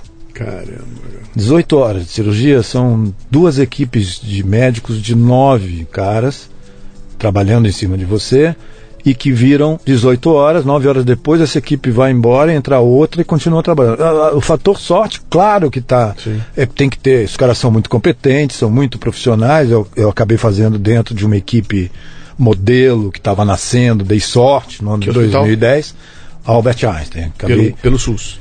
É, eu, eu fui le- andando, fiquei Sim. naquele dos corredores lá, fui parar no Hospital São Paulo, que era aquele que estava abarrotado. Ali tem uma passagem depois que eu vou te contar, porque eu, eu encontrei eu encontrei um jeito de sobreviver e de melhorar, melhorando a qualidade de vida de todos nós. Porque eu precisava gente do meu lado positiva. Sim. E quando eu cheguei nos corredores de Hospital São Paulo, que é o meu leito era uma fita crepe no chão vermelho, e na parede de trás tinha escrito leito 115. É o leito do Alexandre Barroso. Leito. Leito era eu no chão. No Ah, chão. você fala chão mesmo? Chão vermelho, não, Não é tinha que tinha- maca, não, não tinha baia, não tinha quarto, abarrotado. Cara, e, e você além de não, não. Você não tem controle sobre isso. Você Claro não tem não. escolha, nada. Não. É lá que te botaram. Isso. E tua família chega lá, olha você no chão e fala o quê? A família tem 15 minutos para olhar por um vidrinho lá de trás e não há o que falar. E não há o que fazer. Todo mundo, todo mundo desesperado. Aí sim entra todo mundo num clima de E total não, e- desespero. E não adianta gritar, não tem com quem falar. Não tem Piora o que fazer. muito a minha qualidade de vida. Porque eu já estava ruim. Agora, ao meu lado, estava eu e mais 165 pessoas no chão. Na mesma condição. no chão. Leito 115. É isso que nós temos lá. Eu fui visitar esse tipo de coisa. Bom, vou contar essa passagem que é rápida, mas é legal. Porque essa altura eu já estava meio, meio escolado em já não ter pena de mim, eu já tenho que atravessar tudo isso, eu tenho que enfrentar quarta-feira, entro nesse hospital, entro nessa fila. Isso era um absurdo, mas eu tinha duas possibilidades: morrer reclamando ou tomar algum tipo de providência para isso melhorar a minha volta. Porque agora não basta eu estar morrendo da questão física, agora eu estava morrendo psicologicamente com um monte de. A dor do outro é sempre maior que a sua. Sim. Então, ok. Uma vez na fila, a primeira noite, eu não só estava passando mal, doendo e com frio, mas também estava ao lado de um monte de gente achando que eles estavam muito piores do que eu e todo mundo reclamando. E sem atendimento, todo mundo reclamava também do atendimento dos enfermeiros, dos médicos, do hospital. E o corpo colaborador do hospital não consegue atender nem fazer o trabalho dele porque nós todos estamos reclamando. É uma bola de neve. Você está daqui no desespero, eles não têm como atender, estão no desespero, não tem maca, não tem família entrando, todo mundo brigando, cria um ambiente completamente fora de questão. É, então piora muito a situação de todo mundo. A primeira noite eu não dormi, já, eu estava com frio, eu estava doendo, não tinha atendimento, não tinha um leito, mas pior, eu não dormi porque aqueles 165 caras protestavam, brigavam, reclamavam, morrendo ao meu lado. Então, da segunda noite em diante, eu comecei a descobrir um meio de melhorar aquele estado é, esquisito que eu estava vivendo com todo mundo. Tem que melhorar todo esse corpo aqui de pessoas. Então, comecei a perceber, bom, gente, é o seguinte, não tem maca, não tem leito, mas tem 12 baias de médicos que atendem durante o dia. Às 10 da noite eles fecham os consultóriozinhos e só voltam às 5 da manhã. De 10 da noite às 5 da manhã, As sobram mesas e macas dentro dos consultórios. Então passei a vislumbrar a possibilidade de melhorar a vida de pelo menos 12, aqui 24, porque então dava para dormir 12 na mesa do médico e 12 na, na, na maca. Passei a perceber isso e comecei a colocar os caras lá dentro. Quem achava que estava pior, eu então fui indicando, Você- gente, vamos criar um estado virou, positivo. Você, você virou um dirigente do movimento do sem Isso, leito. gestor. O movimento do sem leito era você o, o cara. Exatamente. E aí saquei e comecei a colocar, olha, vamos fazer o seguinte, você tá pior do que eu, tá muito pior do que eu. Faz assim, você passou a noite inteira reclamando, doendo, achando que você tá muito mal. Faz assim, você vai pra maca. Menos um pra infernizar a nossa Mas noite. deixavam ir. Não, claro que não. Tinha que ser. Claro que não. É, agora Escondido. começamos a trabalhar direitinho, né? É, eu percebi que eram aquelas baias de. de aquele, aquele negócio cinza que tem nas baias, teve uma época que tinha que você empurra a porta, ela mesmo trancada, ela, pô, e abre. É, sim, sim. Então eu invadi a primeira, percebi que funcionava, e invadi as 12 com essa percepção de que das 10 da noite às 5 da manhã não tinha ninguém. E entramos e começamos a descolar isso. Então tinham cadeiras de roda que não eram utilizadas da meia-noite às 5 da manhã. Então uns já podiam sair do chão para a cadeira de roda. Era confortabilíssimo dormir na cadeira de roda. Eu me deleitei quando eu consegui uma cadeira de roda, porque o chão era muito frio. As baias, 12 caras a menos no corredor para reclamar. Na terceira noite, bom, isso começou a criar um estado positivo na gente. Esses caras que dormiram já deixaram a gente um pouco melhor porque reclamaram menos. Na manhã seguinte estava todo mundo melhor, de certa Com forma. a expectativa de que essa noite pode ser que Essa seja noite eu. ainda pode ser melhor. É. Começamos a fazer um trelelê de até de. Era primeiro a condição física. E a segunda começamos a fazer até na, no 2 ou 1. sorteio, Um, é. 2 ou 1. Um. Vambora, galera. Isso criou um estado legal de, entre nós, porque mesmo quem não recebia a marca no sorteio, já sabe, apostou, tem que pagar. Então, ok, fizemos um, um sorteio e eu perdi. Não reclamo hoje porque o meu colega está melhor do que eu. Segunda noite foi fantástica, porque então a gente já descobriu isso. Na terceira, ainda sobravam aqueles outros que estavam ali dos 169, tínhamos 140 que estavam no corredor ainda. Mas já felizes que teriam a possibilidade de em algum momento ir para as macas numa noite qualquer. Bom, mas sobravam 140. Já que é para não dormir de madrugada, eu tentei criar algum tipo de, de mobilização, de, de workshop, alguma coisa que a gente pudesse fazer. E fui identificando o que, que tinha pela frente. A gente tinha uma louca que imaginava, ela tinha os cabelos enormes, ela imaginava que, que tinham piolhos na cabeça dela, e ela passava a noite inteira conversando e pegando nos piolhos dela, e às vezes ela ria com os piolhos, ela era amiga dos piolhos do cabelo dela. Bárbaro, mas ela era uma louca, totalmente destemperada comecei a identificar cada um e tentar imaginar se a gente podia fazer disso um jogo de futebol. Meu, isso é uma cena de um filme do Fellini. É maravilhoso, é maravilhoso. Não é cena, isso é Cara. É uma- real. uma cena do filme É. do Fellini, cara. Não, tudo bem. Tínhamos lá, tínhamos lá a louca no fundo que não podia interagir porque ela era louca e estava amarrada. Aí eu tinha um lá na frente que estava bem mal mesmo, mas ele, ele era alegre, um cara magrinho, magrinho. Ele não tinha perna. Uma perna, um saci. Puxa vida, o que eu posso fazer? Vamos criar um futebol. Vamos estabelecer um futebol no corredor de madrugada. Porque ninguém dormia mesmo.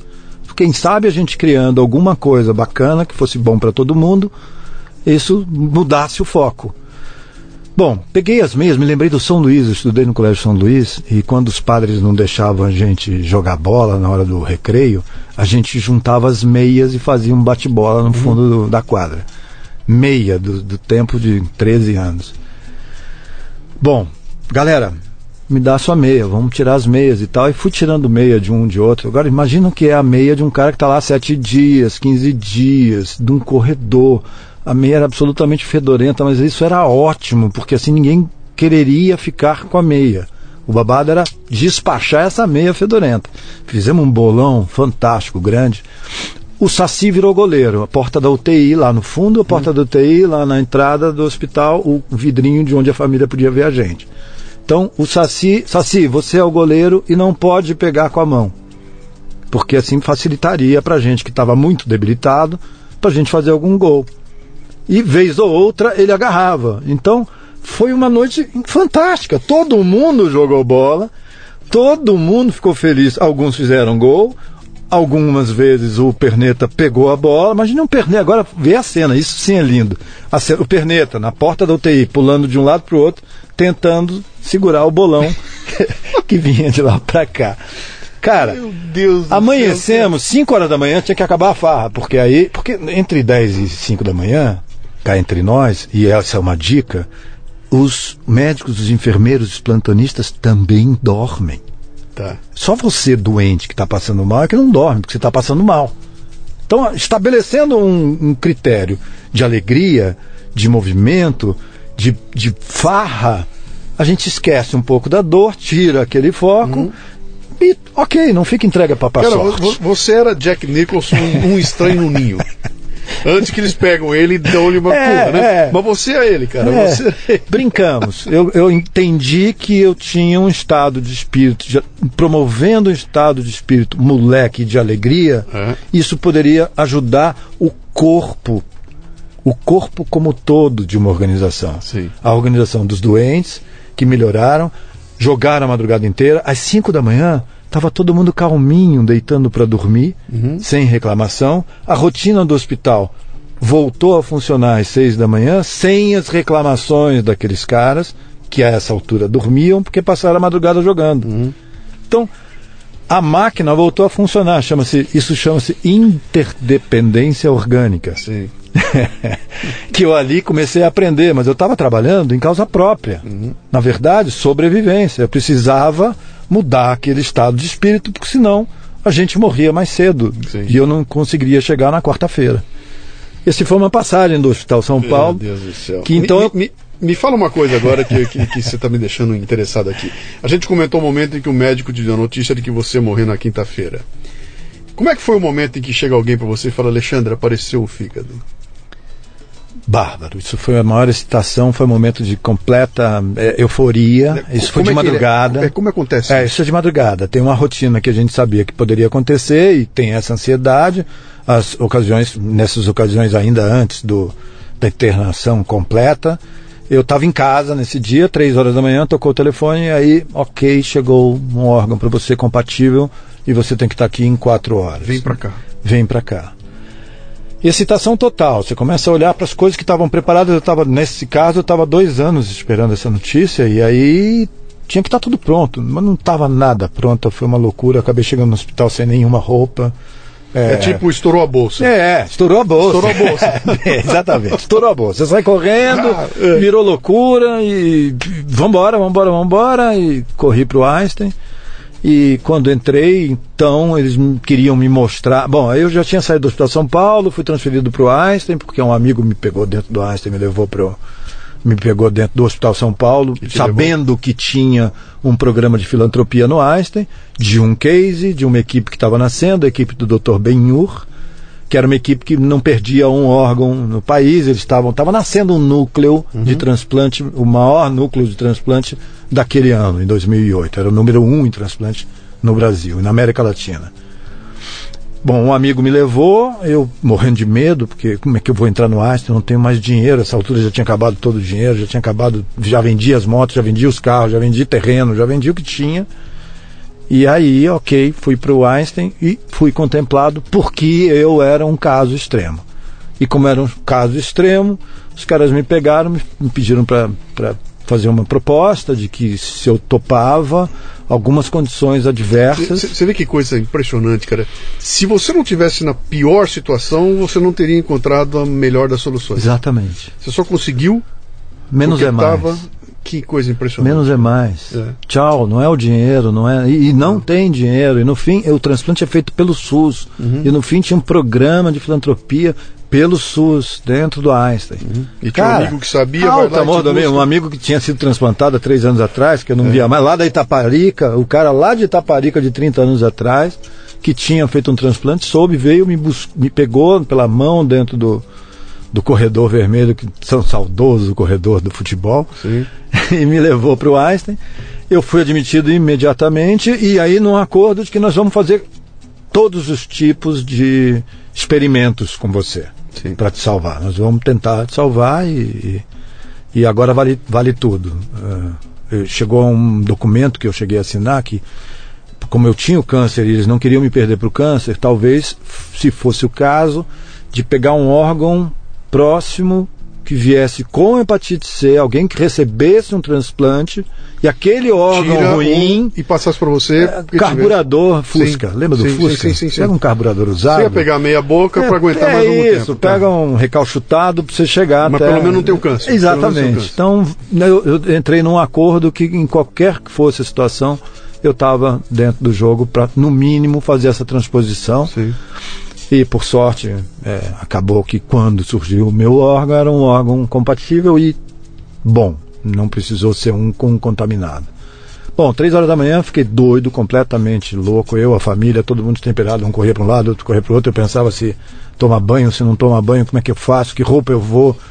Maluco você pensar em que roupa vai, porque quando você entra no hospital, os caras tiram até teus pelos. Sim, então não sim. tem roupa, você fica nu o resto do, é da vida. Mas enfim, muita euforia, fomos para o Einstein e fizemos o primeiro transplante. Na entrada para o transplante, a, a- a entrada para o transplante no corredor entre o seu quarto e a chegada dentro da UTI é um filme. Aí é um verdadeiro filme. E você sabe que é o seu filme, o fim da sua história. Você está indo para uma provável morte. Agora não vai ocorrer mais. Acabaram, não está mais na minha mão muito louco. Fui até a porta, pedi no caminho que, por favor, servissem cajuzinho e festa. Eu queria uma festa, por favor. Se, eu, se alguns dos meus amigos vierem ao meu enterro, eu queria cajuzinho. Quer dizer, você tinha que se enterro. despedir de todo mundo ali. É, foi uma despedida. Foi despedida. Foi despedida. Foi despedida e aí fui e conversando com os médicos e eles dizendo, olha, é muito difícil, é uma cirurgia muito longa. Eles te preparam para uma cirurgia muito improvável. E eu estava pronto, disse para eles, não, por favor, vamos nessa. Não tem problema, vamos nessa, vai dar certo. Eu disse aos médicos dentro da na entrada da UTI, eles me disseram, você está pronto? Eu digo, eu estou pronto e você vai me encontrar lá fora daqui a três dias, porque é um tempo que você tem para recuperação, pós-operatório. Você vai me encontrar lá fora, eu disse para o meu médico. E entramos na cirurgia. Eu já tinha feito algumas eh, sequências de exames e de colheitas e de, e de pequenas cirurgias com biópsias e etc. Né? E que já tinha tomado algumas daquelas injeções de, de neutralizar, né? O- e aí, quando você toma uma injeção dessa, tem uma viagenzinha dos últimos três segundos que é a coisa mais deliciosa do mundo. Então eu comecei a ficar viciado nisso. Na, na- na tal da injeção pós, pré-operatória. É uma delícia, porque aí você não tem mais. Não, não tem mais expectativa.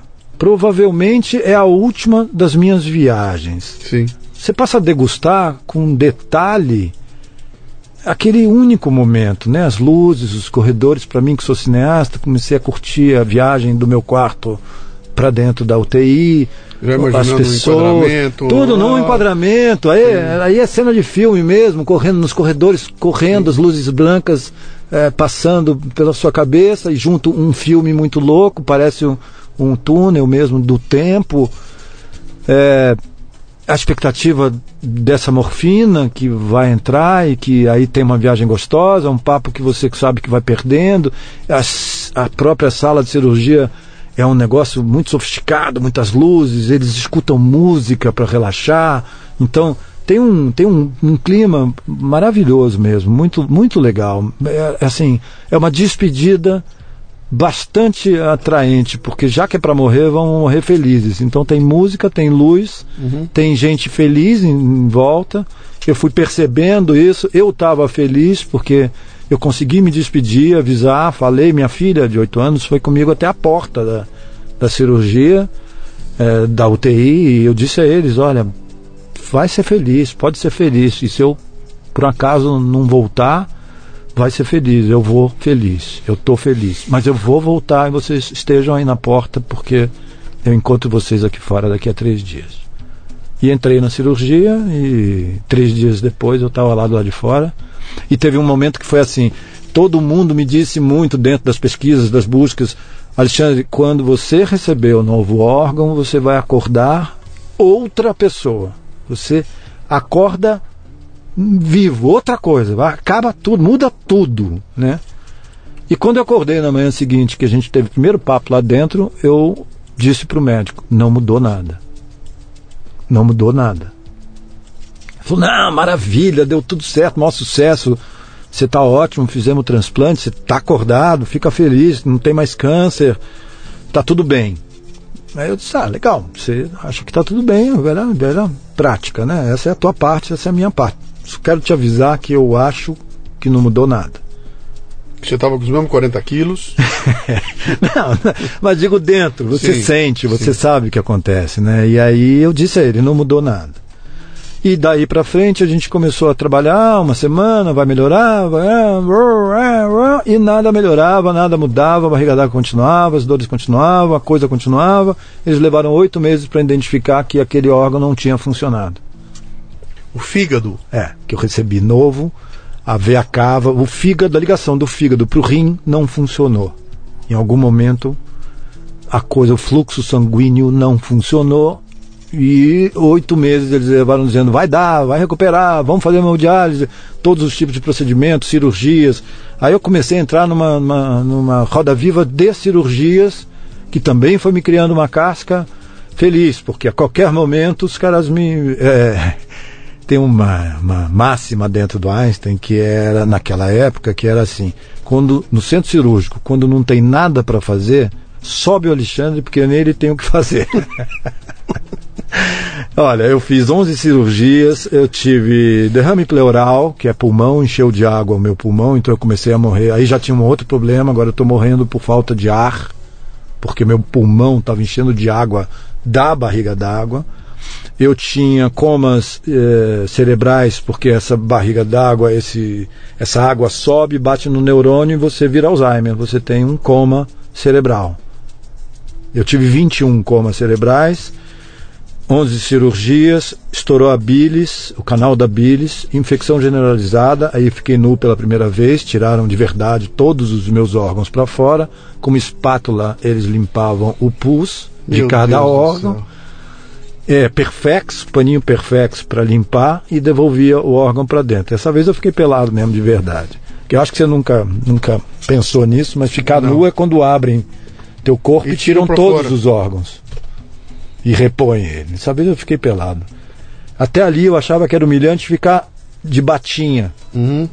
pelado, nu, sem cueca, os caras raspam você todo. Eu achava que aquilo era humilhante, né? Mas depois que tiraram todos os órgãos, eu percebi que eu sou feliz quando eu estou de batinha.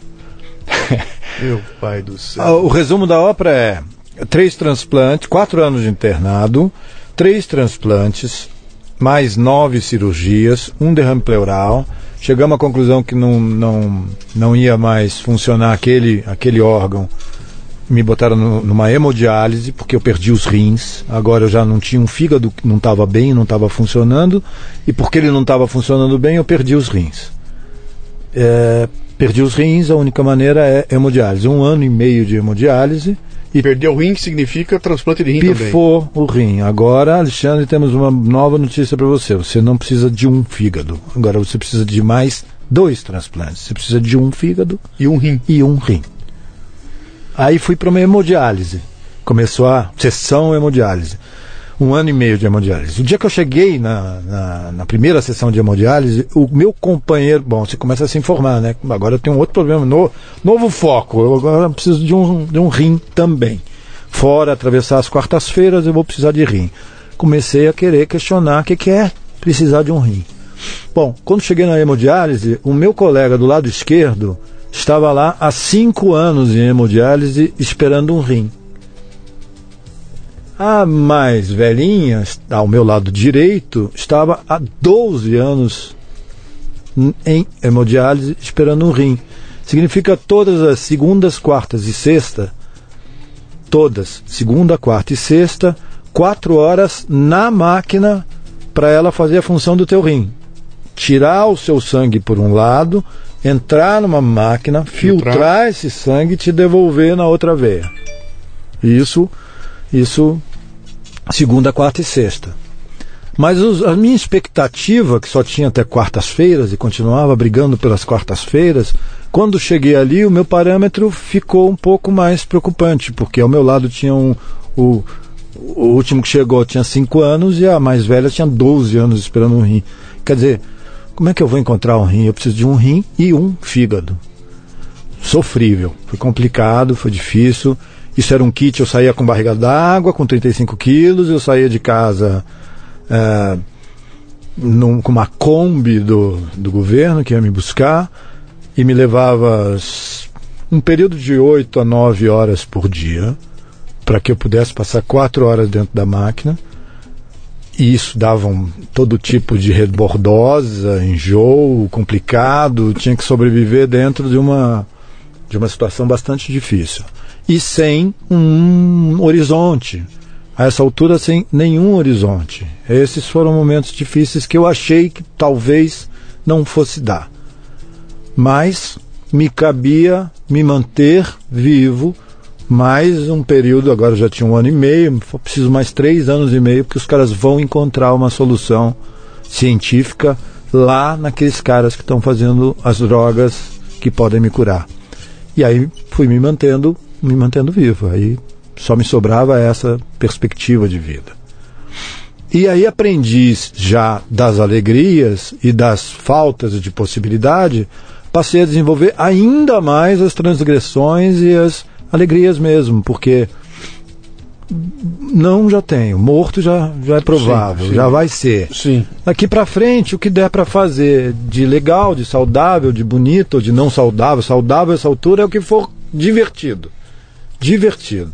Porque Queen já tá mesmo, então comecei a trabalhar e desenvolver essa coisa de brincar com o problema, ficar amigo das, das da, não pode beber água. Você não pode beber água e não pode beber sal. Não pode comer sal, consumir sal. Uma vez que você não tem rim. Então era 200 ml de água ao longo do dia inteiro. E você passa o dia com sede? Dia com sede. Não pode. Os caras te mandam, aí te filtram, aí que tá. Você passa o dia entubado, Sim. recebendo soro, recebendo alimentos via veia endovenosa para que substitua as tuas necessidades. Mas a sede é terrível, 200 ml por dia não dá para ninguém. Sal também não pode. Então eu, eu comia, meu, ficou complicado, você já está ruim, você está morrendo, aí não pode, não tem sabor, não pode manteiga, não pode leite, não pode sal, não pode água. Porra, tá ruim a vida e vocês fizeram disso ainda pior. Sim. Então eu comecei a perceber que aquele, aquela dita frase mantenha-se vivo, esse era um problema meu. Eu tenho que resolver e eliminar essas questões em vez de sofrer com a comida que eles não iam me dar. E eles tinham que resolver o problema da comida que eu comi e eles não sabiam e alterava todos os meus exames. Então, nas idas para o hospital, eu passei a passar pela padaria e enchia o bolso de gramas de sal.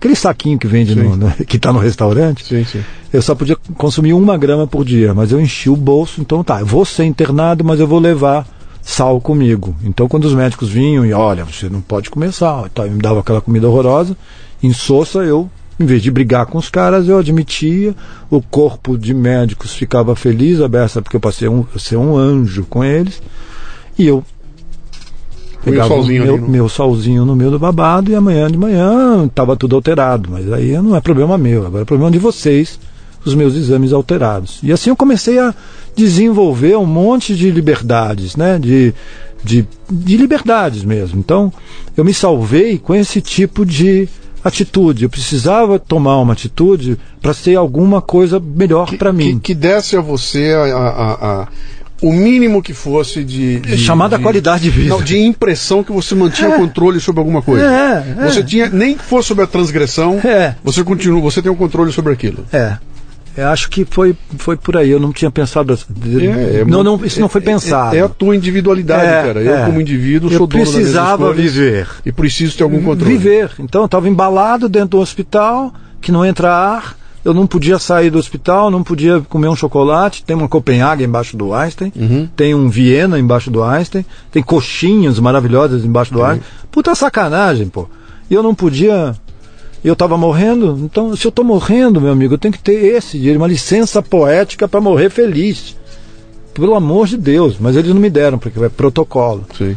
Então eu passei a lidar com uma nova situação. Eu conheço todos os caminhos do Einstein, Eu passei a frequentar os melhores banheiros, os melhores caminhos do Einstein para onde entra, onde sai, onde é que é a saída de emergência, como é que faz para ir até o átrio. Tinha música às 5 horas da tarde, eu descia e ouvia música, fugia um pouco do quarto, e daqui a pouco eles me achavam, mas eu passei a me alimentar de pequenas transgressões. É, ir ver o pôr do sol nas janelas do quarto, porque do quarto não, do corredor, do fim do corredor do, do quinto andar.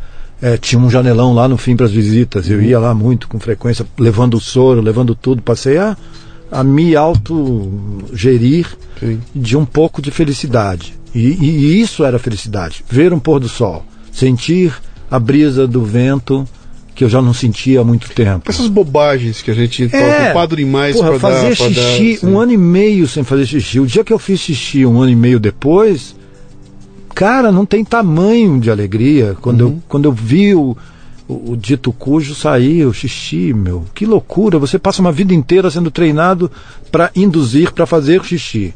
Mas os caras te entubam e passam a te avisar que agora você não tem que fazer xixi. Não faça xixi. Como é que você não faz xixi? Uhum. E porque não faz, tá, tem tubado, tem um tubo dentro Sim, do teu. Tá tirando num saquinho. Cara, que loucura. Então quando um ano e meio depois eu fiz xixi pela primeira vez sozinho, pulos de alegria, mas pulos de alegria. Os valores passam a ser outros de vida. Uhum. Um xixi, né? Uma ocasião lá dentro, então, isso, a transgressão do sal, uh, a conclusão de que quarta-feira eu morri, então, às terças-feiras, ah, uma coisa super engraçada. Quando eu recebi o primeiro órgão, isso eu não sabia, eu te disse, eu sou um paciente inocente. Então eu não li, eu não procurei, ninguém me contou. As experiências foram acontecendo é, na prática. Quando eu recebi o primeiro órgão que não deu certo, ele veio com umas coisas. Eu, eu vim pós-operatório com umas coisas esquisitas que não eram minhas. De repente eu comecei a ter saudade de gente que eu não conhecia. Ih, morrendo de saudade de alguém que eu não conheço. Você já teve saudade de alguém que você não conhece? Não. Não, eu também não, mas eu comecei a ter saudade. Mas, cara, tinha uma veio, saudade que veio danada. fígado do cara. Não sei. O fato é que eu. Meu, isso é assustador. Eu cara. amanheci, é, vamos dizer, um amanhecer do, do ao longo do pós-operatório com referências que eu não conheço, reconhecendo lugares que eu nunca fui, a certeza que eu estava, que eu conheço o sul da Itália, Provença, eu conheço Provença intimamente. Eu nunca fui. Você foi investigar para ver o dono do fígado? Se... Fui. Por e causa aí? disso. Aí, deixa eu chegar lá. Um, reconhecer lugares que eu nunca estive, saudade de gente que eu não conheço, também não posso reconhecer. Como é que eu posso ter saudade de alguma coisa que eu não conheço? Alguém que eu nem conheço ainda. E aí passei a ter. Eu fui publicitário, fiz bilhões de reuniões, porque teve uma febre de uma época de fazer reunião em, em restaurante japonês. Não tomo nada, não como nada. Eu, ia, eu almoçava antes para ir no restaurante fazer reunião. Ali para mim não tinha nada. A partir deste fígado, eu fiquei alucinado por um sushi, louco para comer essas comidas e passei a comer toda semana sushi, sashimi, shoyu. Meu, é, é um alien que entrou aí. Enfiaram um alien dentro aí de fui procurar, o que está acontecendo? Fui procurar saber, eles não te contam quem é quem, mas uhum. era de um senhor japonês oriental de 61 anos, o primeiro órgão. E eu fiquei viciado em sushi, sashimi e como. E pior, pego aquele hashi, aquele pauzinho como e, ninguém como arroz com pauzinho. Uma maestria, uma coisa que eu, eu nunca tinha loucura, visto na minha vida. Bicho. Aí descobri que eu não estava ficando louco, que eu estava tendo influências do que eu acredito hoje. Eu emprestei o meu corpo para aquele cara renascer em mim. É a minha única percepção. Agora não sou mais eu. Somos nós dois. Uhum. Milagre da ressurreição. Meu na Deus prática. Virou uma festa. Ler isso é uma coisa, ouvir história, mas quando um cara na minha frente Uh, uh, supostamente encontrou, é, não, é, um controle das suas uh, seus atributos mentais, né? Te conta uma história dessa é muito louco, cara. Junto com o fígado vem um pouco memórias. Da... Aí eu cara. fui procurar um pouco disso. E a ciência quântica, medicina quântica, diz que sim. Vamos pensar quem somos? Somos átomos. Somos um DNA que era um só antes do meu transplante. Então, somos células. Se é essa formação e eu recebo de lá um outro órgão que traz de lá memórias celulares, uhum. memórias de átomos, por que não as memórias espirituais? Sim, mas é porque você imagina que ela está restrita a um órgão que está dentro da sua cabeça. Você não pode imaginar que existe inteligência no, no fígado. E o que você está contando para mim é que o fígado está trazendo junto consciência.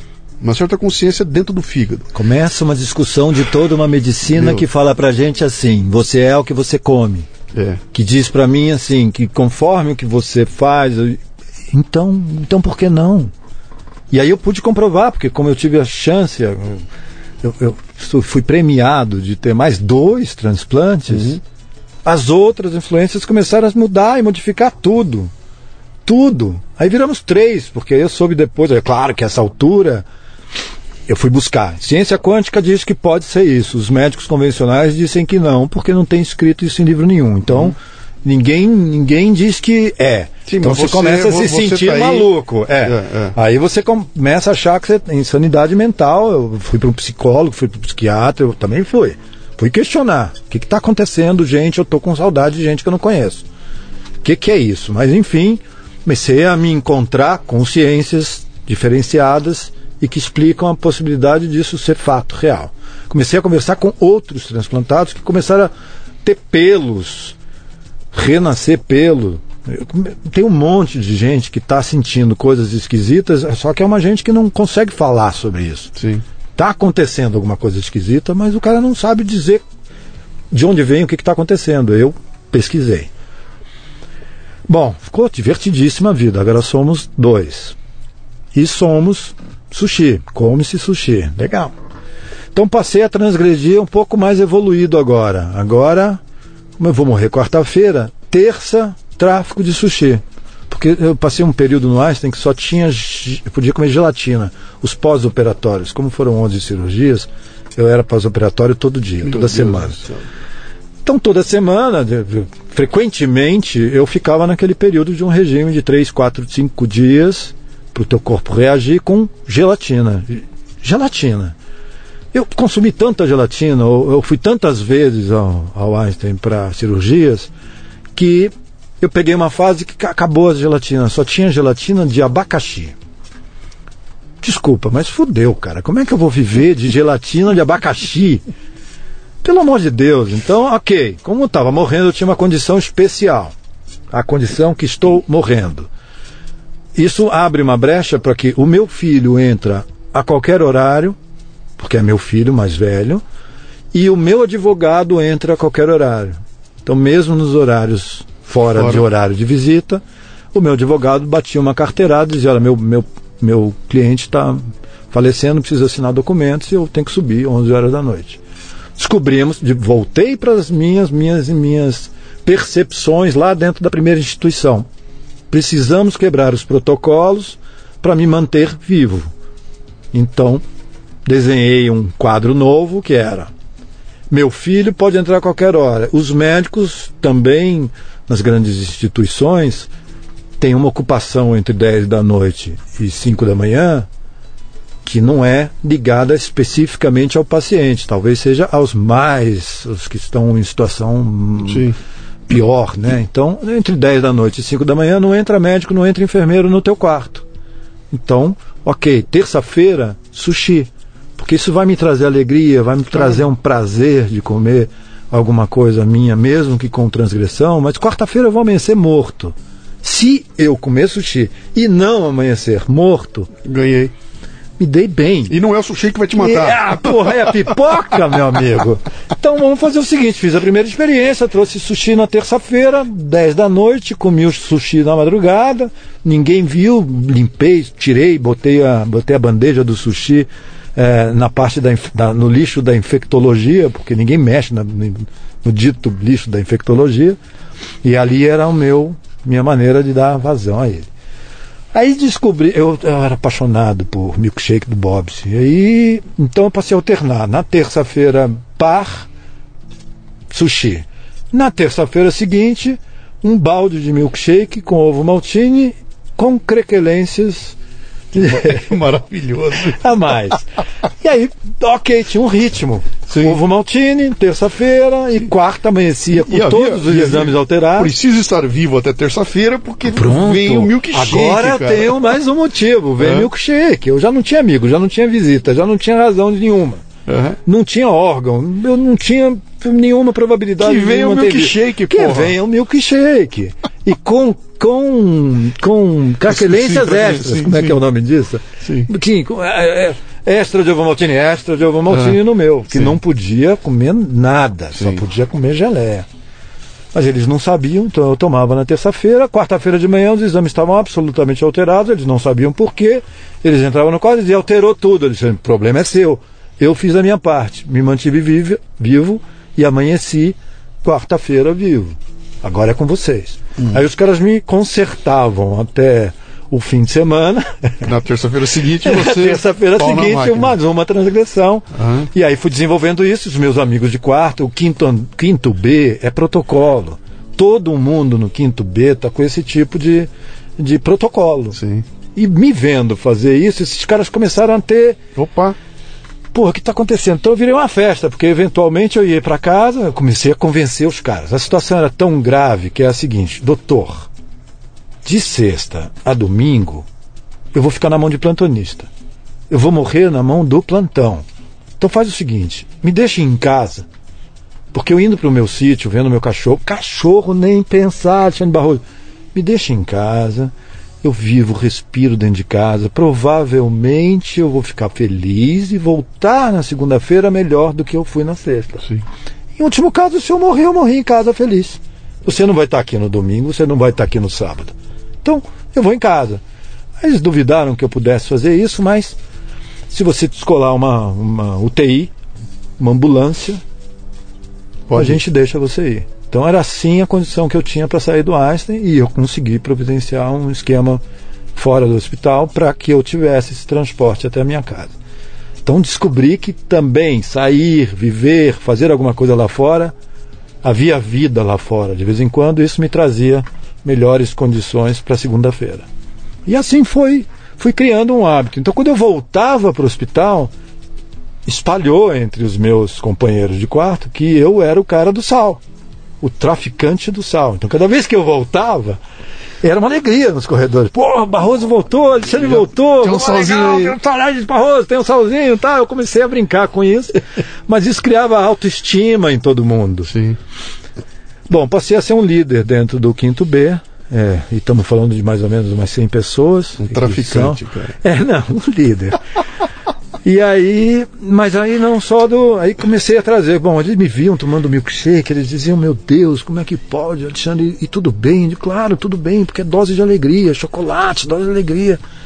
Até que eles me pediram. E chegou um dia, eu trouxe milkshake entre os 20 que estavam mais próximos de mim, uns cinco disseram, ok, eu quero milkshake. Aí um escolheu de mi- milkshake de chocolate, outro escolheu ah, morango, outro. Ok, eu consegui um. Aumentou o meu negócio, né? Eu trouxe cinco milkshake para dentro do Einstein, todos tomaram na madrugada. Cara, amanheceu todo mundo com diarreia. o hospital todo cagando, todo mundo mal. E eu responsável por isso, mas eu dizia, gente, eu não tenho culpa, eu dei alegria para vocês, esse é um problema de vocês, se vocês estão passando mal. Todo mundo com diarreia. Foi uma semana difícil pro Einstein. O que servia pra você, É, em neles alguns deu. casos não servia. Servia, tava todo mundo muito feliz, mas Sim. cagando. Sim. Felizes estavam todos, todos sobreviveram. É. Com dor de barriga, mas Sim. todo mundo sobreviveu. Foi muito divertido esse momento e aí a gente Quanto tempo durou tinha isso, um pacto. Que, que vo- você ainda tava com o fígado velho Isso. e com o rim. Aí eu estava com o fígado velho eh, não funcionando, em hemodiálise e tendo esses percalços, toda hora cirurgia. A cirurgia abriram 11 vezes. Eu tenho 450 pontos na, na barriga, Meu Deus do céu. que vieram construindo de dentro para fora. né? Aí o ápice da, da percepção de alegria foi um vizinho meu que tá, ele estava muito triste. O cara estava no meu quarto. Ele entrou uma semana muito mal e aí ele começou a perder a, a razão de vida. E, é, frequentemente as pessoas preferem desistir. E eu não concebo desistir. Não, não, não, não. Sim. Então, ok. E batendo um papo com ele, percebi que era um São Paulino. Falei, o grande, um pior problema dele naquela semana é que o São Paulo ia jogar e contra o meu Fluminense no Morumbi em frente ao dá, dá para ver ali dá do para ver do Einstein sim. não dá para ver o jogo mas dá, dá para ver a luz sim, do sim. Einstein. E eu via nele uma falta de vontade uma falta de viver uma falta de querer. E aí eu fiz um pacto com ele. Falei cara vamos fazer um pacto? Vamos. Você me promete gás, me promete querer, e eu te levo no jogo do São Paulo. E o cara olhou para mim e falou: Como é que nós vamos fazer isso? Os dois, você imagina os dois com 35 quilos, um, um rosto curioso, marrom, verde, disfarçadamente, com um monte de catéter. Sim, sim. Aí pegamos umas blusas e tal. Aí eu conheci os caminhos, inclusive, das ambulâncias, da saída de emergência preparei o meu colega e a gente, então, 8 e meia, 8 e 15, já estava começando o jogo, demos uma fugida e ficamos 90 minutos, no, os dois de bengala, andando no, do Einstein até o Morumbi. Ainda pagamos meia, porque especial tem direito a meia, né? Entramos no, entramos no jogo e ficamos 90 minutos fora do hospital. Assistindo o jogo. Claro, assistimos o jogo, voltamos felizes, porque 0 a 0 nem para mim nem para ti, eu era Fluminense, ele uhum. era São Paulino, mas ali era, uma, era, era muito mais por ele do que por mim. Eu tudo bem, para mim tá tudo certo, mas fomos lá feliz, jogo, né? é, podia até perder. O Fluminense naquele dia podia é, perder, em é. homenagem ao meu amigo que eu estava recuperando a estima de um cara uhum. que como possibilidade só tinha uma de desejo, ver o jogo do São Paulo. Funcionou, esse cara voltou super feliz a ponto de a gente na volta já parar no atrium que tinha o atrium do do Einstein que tinha as coxinhas, Sim. e aí nós fomos encontrados no Einstein. A essa altura. Que devia estar um povo, um povo A essa altura, como é que o corpo hospitalar informa para a família que o paciente sumiu? Sim.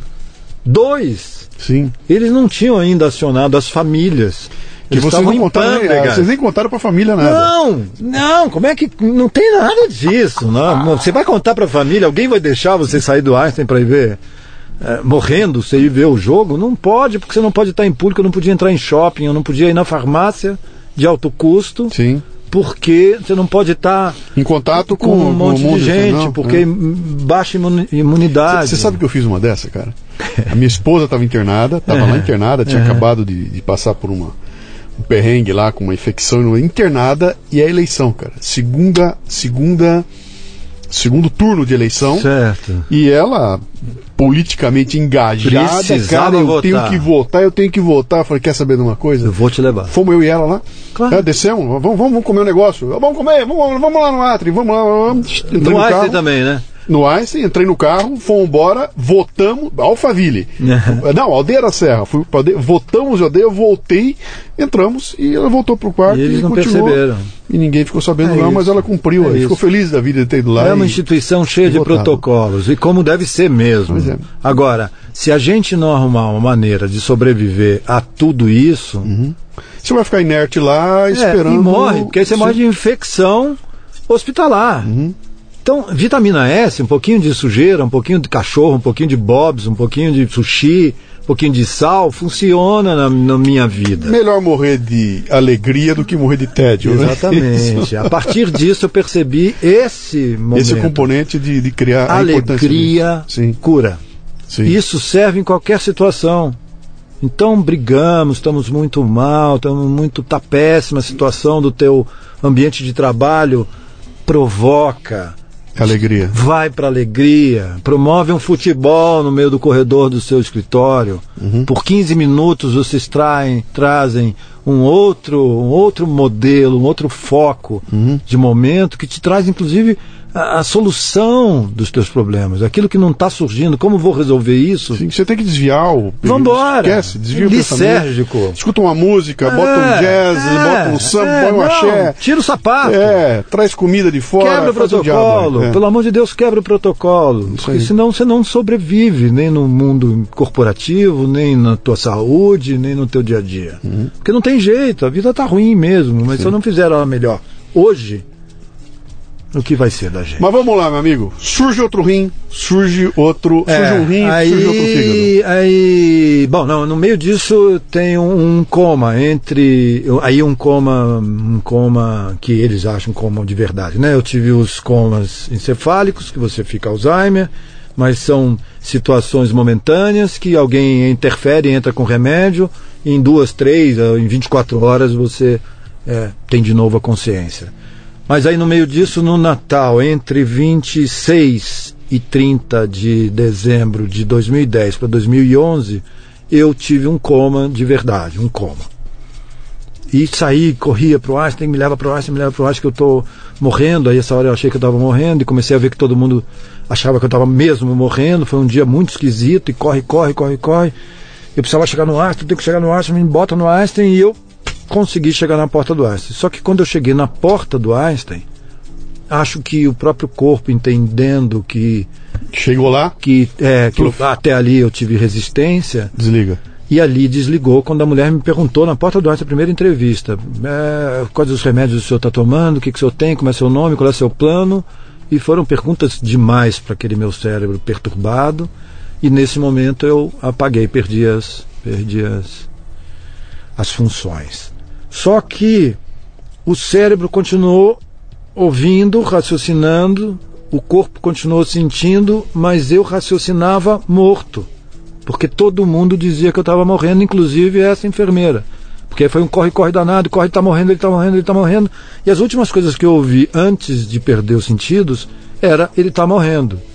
Quando eu voltei a ter algum sentido depois disso, eu entendia morto. Você você- Raciocinava Sim, como morto.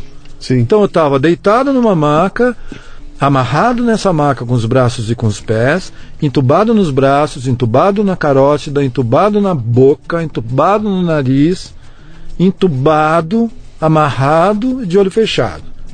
Eu estava morto. Entendi morto. E passei três dias morto, esperando. Eu achava, quando tinha os lapsos de consciência, eu achava, então agora estou me preparando para o enterro, para o necrotério. Aí calculei, de, puxa, mas eu fiz uma lavagem estomacal. Me lembrava que tinha tido uma lavagem estoma- estomacal, mas não me deram banho.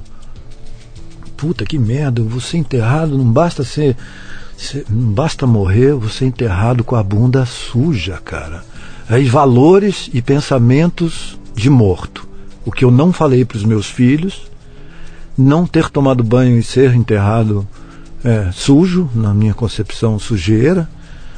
É, e sabia que eles não tinham diagnóstico, eu escutava o que acontecia à minha volta, ainda que morto, eu escutava os médicos conversando. O que, que tem, o que, que ele não tem? Não, não temos diagnóstico. Não. Ele está em coma profundo, ele, não temos diagnóstico. Se não tem diagnóstico, vai chegar a hora, Que eles uma vão vez te- pensando que eu estava morto, vai haver uma necrópsia. E uma necrópsia é uma maquita. Sim. O cara te abre na maquita. E tudo, eu sentia cheiro, eu sentia cor, eu sentia eh, odor, eu sentia tato. Meu, vai doer, isso vai doer. Então, das preocupações era, eu não queria rosa no meu, sobre o meu nariz, no caixão. Eu não queria a necrópsia porque achava que ia doer muito, porque tudo que, tudo que eles me faziam, procedimentos que eles faziam, doíam muito.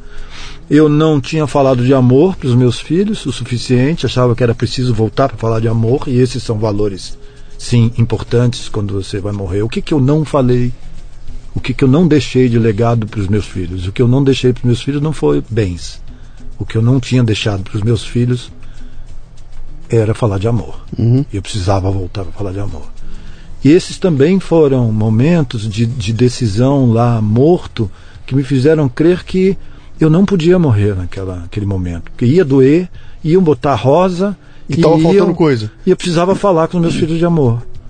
Então comecei a trabalhar isso dentro da morte. Como é que, como é que eu vou me livrar disso, né? Entre outras ocasiões, eu percebi que eu mandava sinais, eu chacoalhei o pé, é, deu uma, a única coisa que me sobrava era um pé que eu pude mexer com ele, né? Na presença de médicos e visitantes, meu filho. Cara, aí começou uma luta muito doida, porque os médicos têm uma leitura de cada reação diferente da tua. Então, quando eu chacoalhei o pé, o médico entendeu que eu estava tendo espasmos Sim. medulares. Eu estava tentando uma comunicação e ele estava dizendo que eu estava morrendo. Que à medida que os espasmos começam a aparecer, então é hora de chamar o padre. Extremunção. Está na hora de.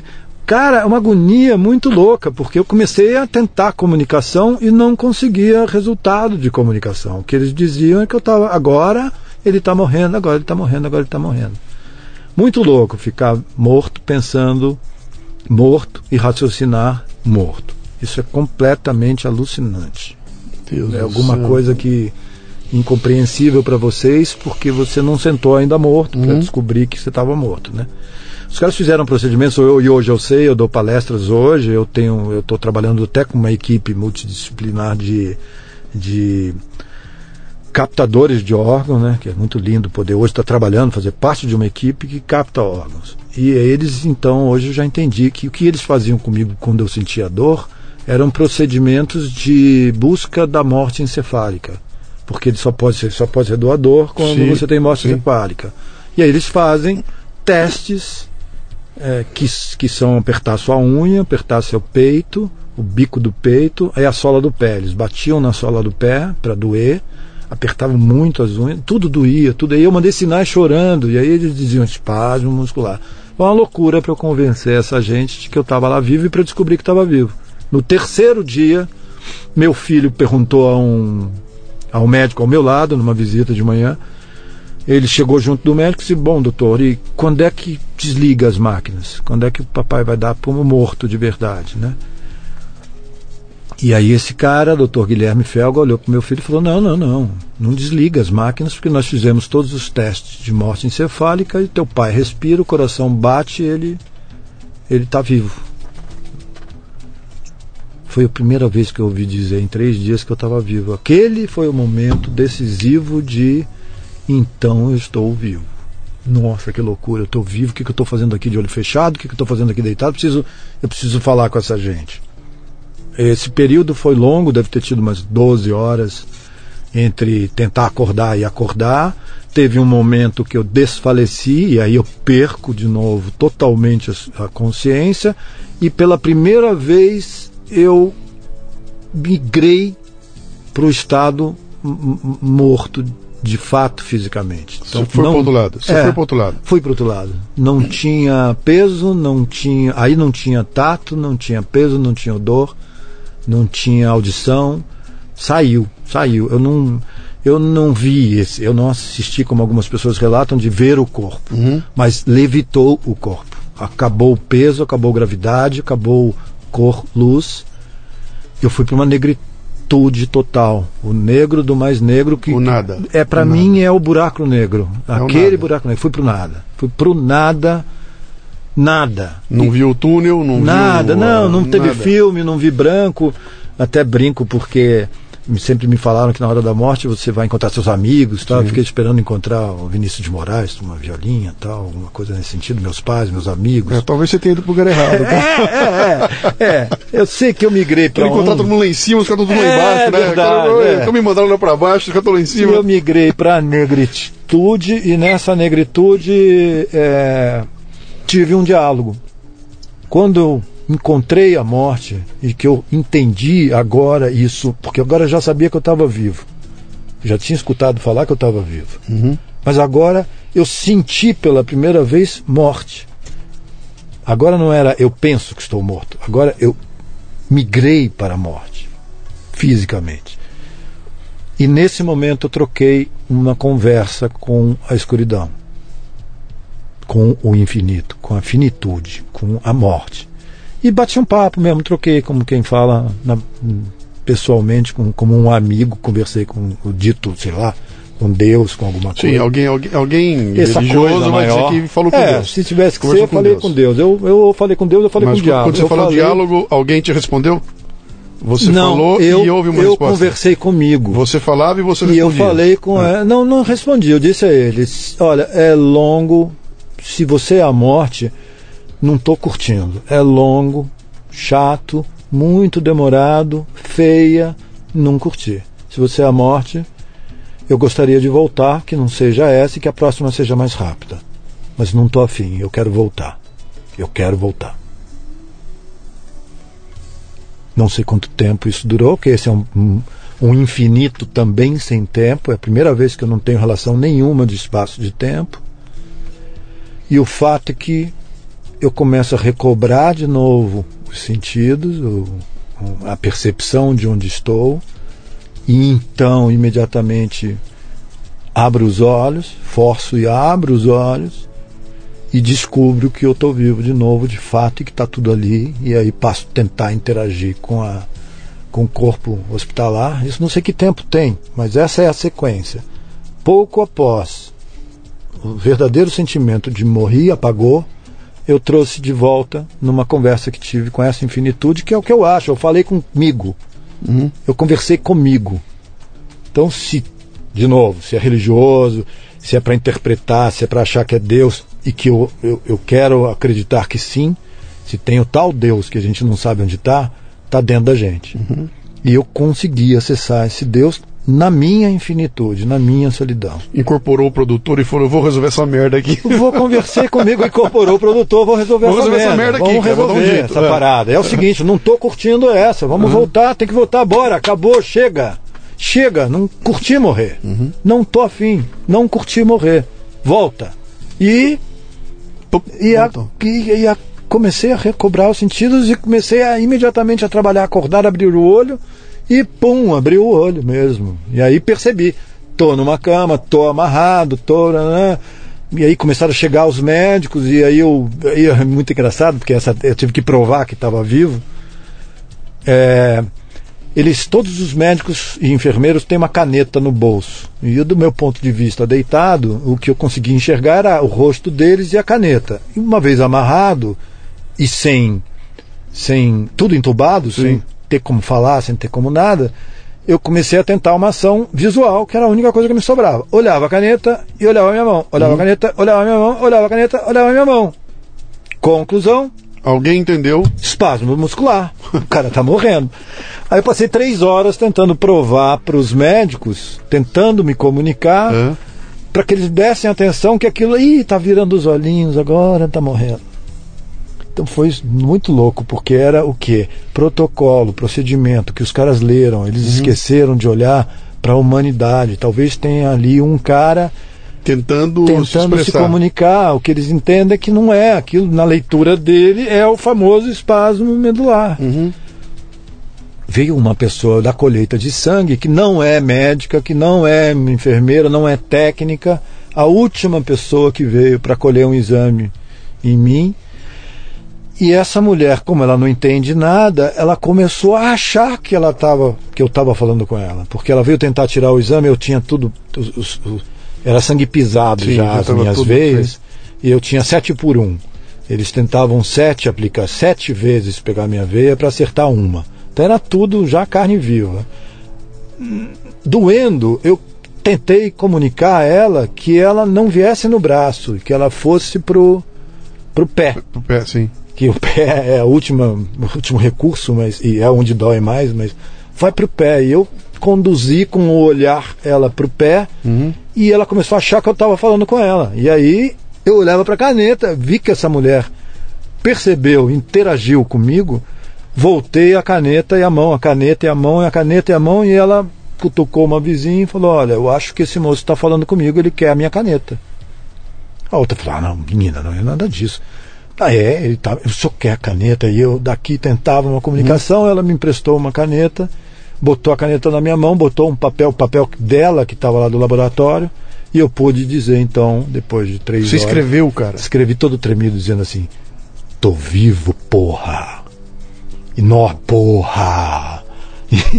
Porque eram três horas tentando convencer o corpo de médicos que Eu- tinha ali um eu- ser humano. Isso não é cinema, cara? É, é. Isso não é cinema? É, é lindo, é maravilhoso. Foi sofrido, foi tudo, mas a gente ultrapassa. Eu consegui ultrapassar. Eu virei uma coisa, uma pessoa resiliente ao extremo.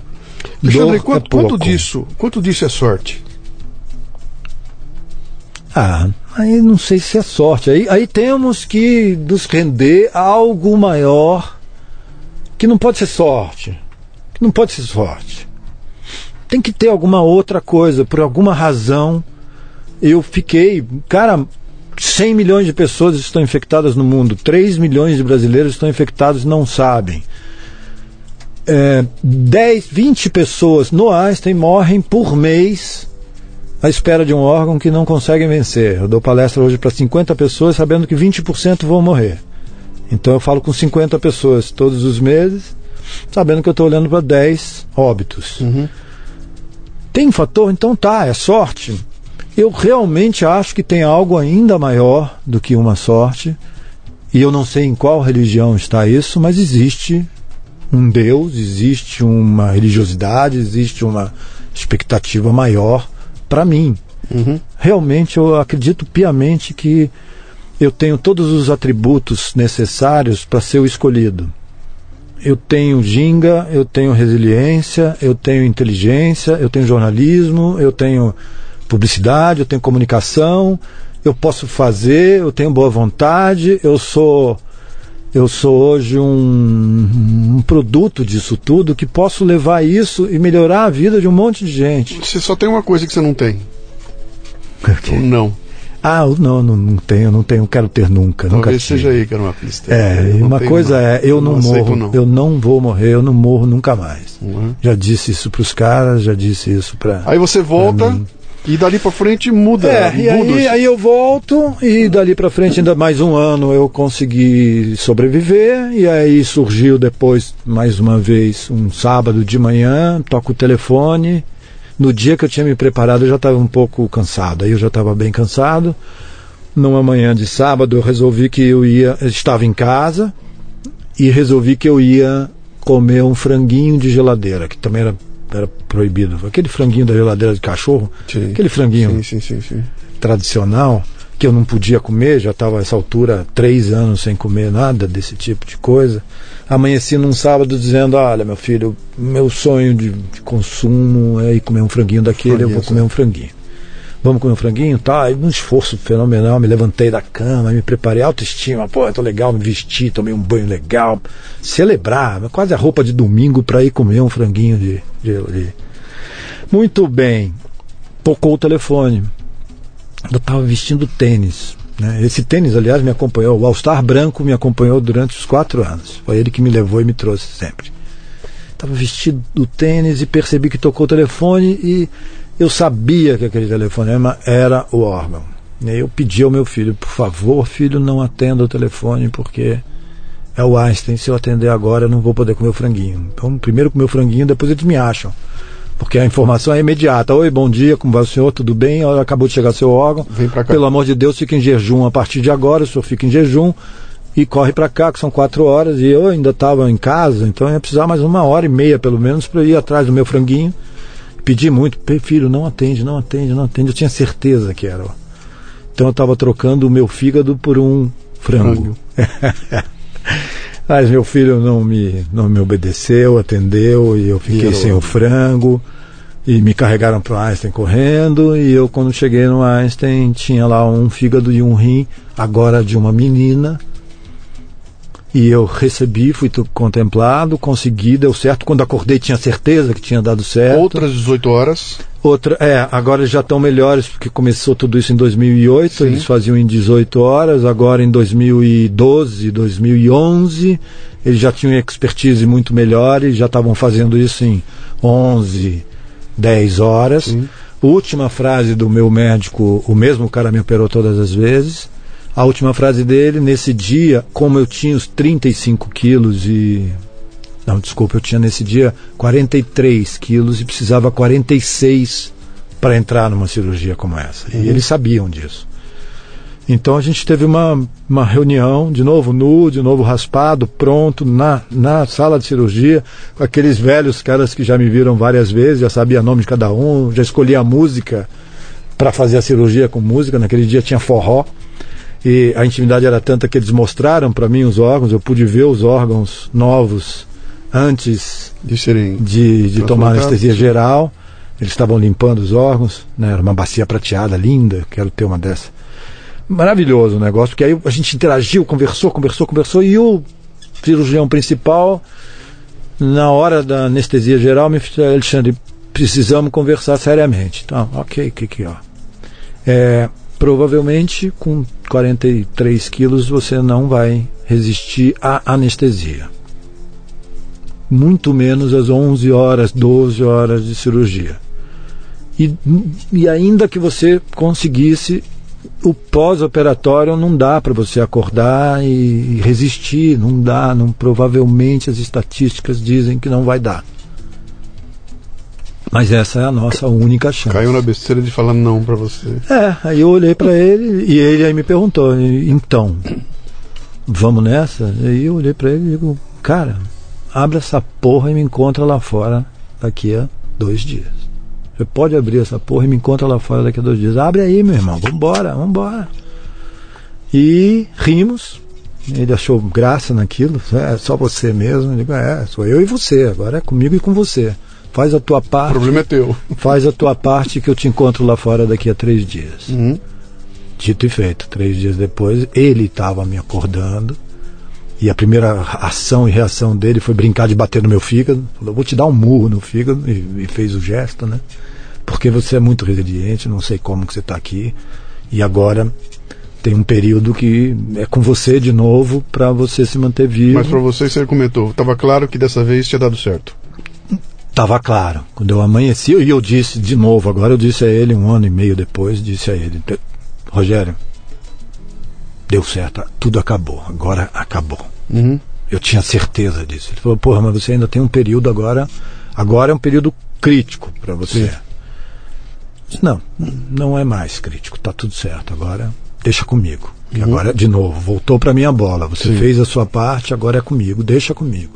Sete dias depois eu saí andando do Einstein, rastejando, não bem andando, mas. E fui para casa. Esse período tinha acontecido no meio. Quando eu entrei em coma, a mulher que vivia comigo, os filhos que viviam comigo, os 25 anos de casamento, eles acreditaram na morte. Então, como eu tinha preparado-os para a minha morte, chegou-se à conclusão que era melhor eles se transferirem para Porto Alegre, onde eh, a minha mulher tinha família e as crianças teriam primos, amigos e familiares, ao contrário de o sítio onde eu morava. Então, quando eu entrei em coma, essa mulher desistiu e ela não veio pro coma, pro coma comigo. Quando eu te digo que quando as pessoas desistem, é mais difícil esperar as pessoas do que esperar um transplante, eu estou te falando de, de vida prática. É muito mais difícil esperar os outros. Ah, é por isso que eu fiz questão de te perguntar no começo, cara, quem é que tá contigo nessa jogada? Mas espera aí, sai desse baixo astral Não, aí, não tem porque eu baixo sei que em astral. algum momento acontece. E nada disso vem por acaso. não. Essa Não tem, mulher. não. Essa mulher desiste, tá? Não, não dá nem pra Não, não criticar. é que Não, não, desiste, não, cara. Não, não. É, pelo não amor dá de nem Deus. pra criticar. Não, não dá pelo nem pra criticar. amor de Deus. Ela desistiu, como eu disse, a humanidade está doente. Sim. Essa pessoa e uma família que está em volta de um doente terminal está doente. Sim. Senhores médicos, senhores assistentes sociais, cuidem da família. Sim. E essa gente morreu antes de mim. Sim, eu só estava doente fisicamente. Uhum. Essa gente morreu muito antes de mim. Uhum. Eu morro de pena. Que pena, que pena. Do, o que eu causei, o, que, o que a minha situação É. causou para esse Essa, grupo de essa gente adoeceu, essa gente está doente até hoje. Você imagina quanto que essa gente deve estar sofrendo até hoje porque desistiu. Sim. E eu sobrevivi. Sim. E vivi. E ok, então, depois desse período que então, quando eu amanheço, quando eu reacordo três dias depois, me perguntaram, e agora, você quer que ela venha? que eles venham, não, cuidem deles, por favor, alguém cuide dessa gente, manda essa gente para um, um, manda minha mulher, manda minha família para algum lugar onde eles possam ser tratados, uhum. porque eu agora não posso tratar deles e eu preciso sobreviver Sim. sozinho. Quem tem comigo? Eu. E eu precisava Sim. de mim e não dava para cuidar dessa família. Morro de pena, mas então não era meu tempo mais. Sim. E a partir disso, eu me enfrentei, me resolvi é, fim de conversa. Em 2011 eu termino esse tratamento e fico à espera. Então, um ano eu descansei é, das trocas, das cirurgias, mas é, eu ainda tinha hepatite C que continuava comendo o fígado novo e o rim novo, porque a hepatite C não saiu, estava no sangue. E aí, feitos os cinco anos, eu descansei um ano das cirurgias e entrei num tratamento de quimioterapia fatal e final. E de 2013 a 2014 eu tomei um ano de é, quimioterapia sozinho, mas aí aprendi de novo a ser resiliente, a Sim. fazer o próprio tratamento, eu mesmo me aplicava, eu mesmo tomava, eu tomava no início 73 tipos de bola. Hoje eu só tomo 12, sou feliz muito feliz com, com a ciência, com a química. Cinco anos depois eles encontraram a cura e eu tomei os remédios da cura e eu curei a hepatite C.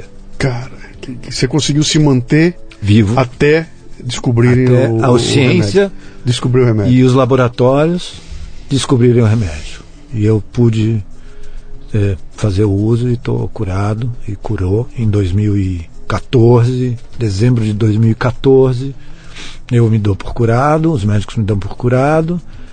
E em outubro de 14 surgiu uma, uma suspeita de rejeição. Então, eles me ligaram e disseram: Você provavelmente está rejeitando e nós vamos ter que te botar numa fila para o quarto transplante. No fim do tratamento.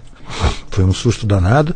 E aí eu tinha um grupo de, de ajuda, essa altura, porque eu não tinha informação, então eu tinha criado um grupo na internet de, de troca de informações e que eu era o administrador desse grupo. Isso me distraía e ao mesmo tempo me fazia ajudar os outros, ensinar os outros como, como ser resiliente, que alegria cura, que milkshake de vez em quando vai bem.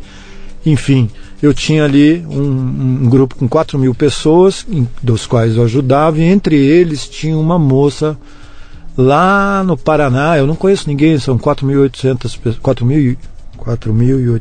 pessoas que eu não conhecia.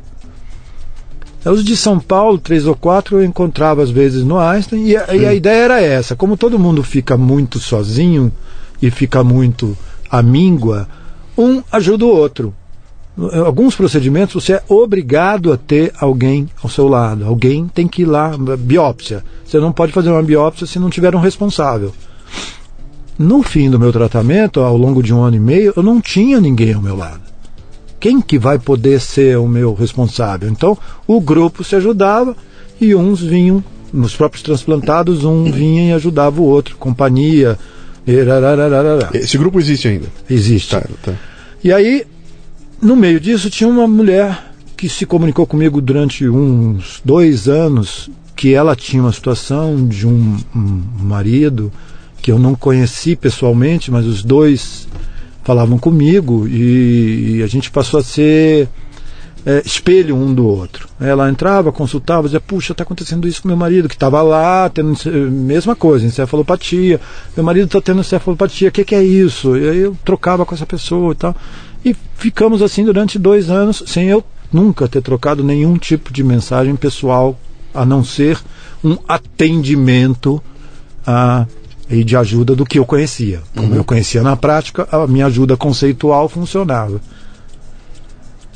Essa mulher sumiu durante um ano. Isso foi ao longo dos quatro anos de tratamento, dos seis anos de tratamento e de repente ela sumiu, nunca mais eu vi, como muitos outros que sumiram porque faleceram, outros sumiram porque não aguentaram, enfim, assim é a relação. No dia que eu fui dado como rejeitando de novo, lá em outubro, no finalzinho do meu tratamento, quando tudo parecia que tinha acabado, é, veio a notícia de que eu estaria numa rejeição e uma das pessoas do grupo falou: Pô, o nosso principal articulador, Alexandre Barroso e tal, e jogou isso no grupo. Alexandre Barroso está precisando de uma ajuda e tal, de uma companhia, de alguém, porque parece que ele está indo para uma biópsia de rejeição e vai ter que ir para uma outra cirurgia e tal.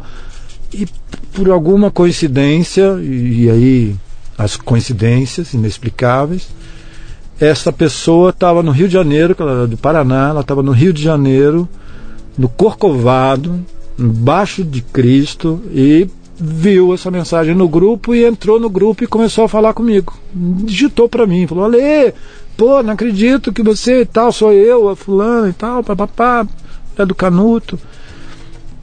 E essa pessoa se comunicou comigo e falou: Olha, estava sumida e tal, mas você está precisando de alguma coisa, eu posso te ajudar, estou no Rio, eu posso te ajudar e. E cadê sua família? Não, não tem família. Não, quem vai com você no Einstein? Não, não vai comigo no Einstein. Não tem quem vai comigo no Einstein. Eu vou pro Einstein, né? E aí, na função do grupo mesmo, ela falou: Não, tô pegando um ônibus e vou para aí te ajudar e vou com você. Posso ir com você e tal? Não, vem, vem. Não, ok, vem. E veio um membro do grupo que poderia me ajudar. E quando chegou, era uma mulher maravilhosa. Eu pirei quando eu vi a mulher, né? Marcela, é, mulher deste cara que tinha falecido, então ela tinha sumido já há dois anos, porque o marido dela não resistiu aos transplantes, teve complicações pós-transplante, faleceu. Ela ficou um ano longe do mundo.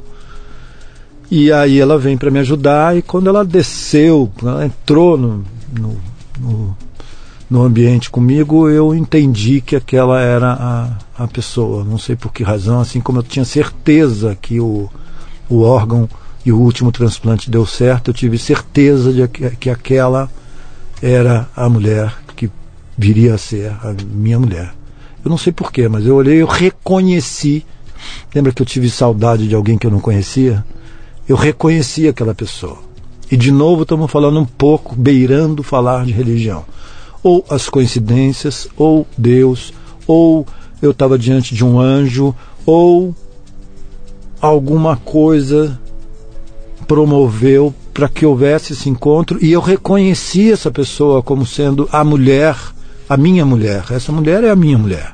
E ela te reconheceu Se tivéssemos também? que falar também? em reconhecimento de outras vidas. Você já perguntou para ela sobre isso? Claro. Porque ela entrou, parou, olhou para mim e falou: É você, você, é você, eu te conheço e a gente se sabe. E, nunca mais essa mulher foi embora. Nunca mais ela como entrou. É, como, é, como é que você explica isso?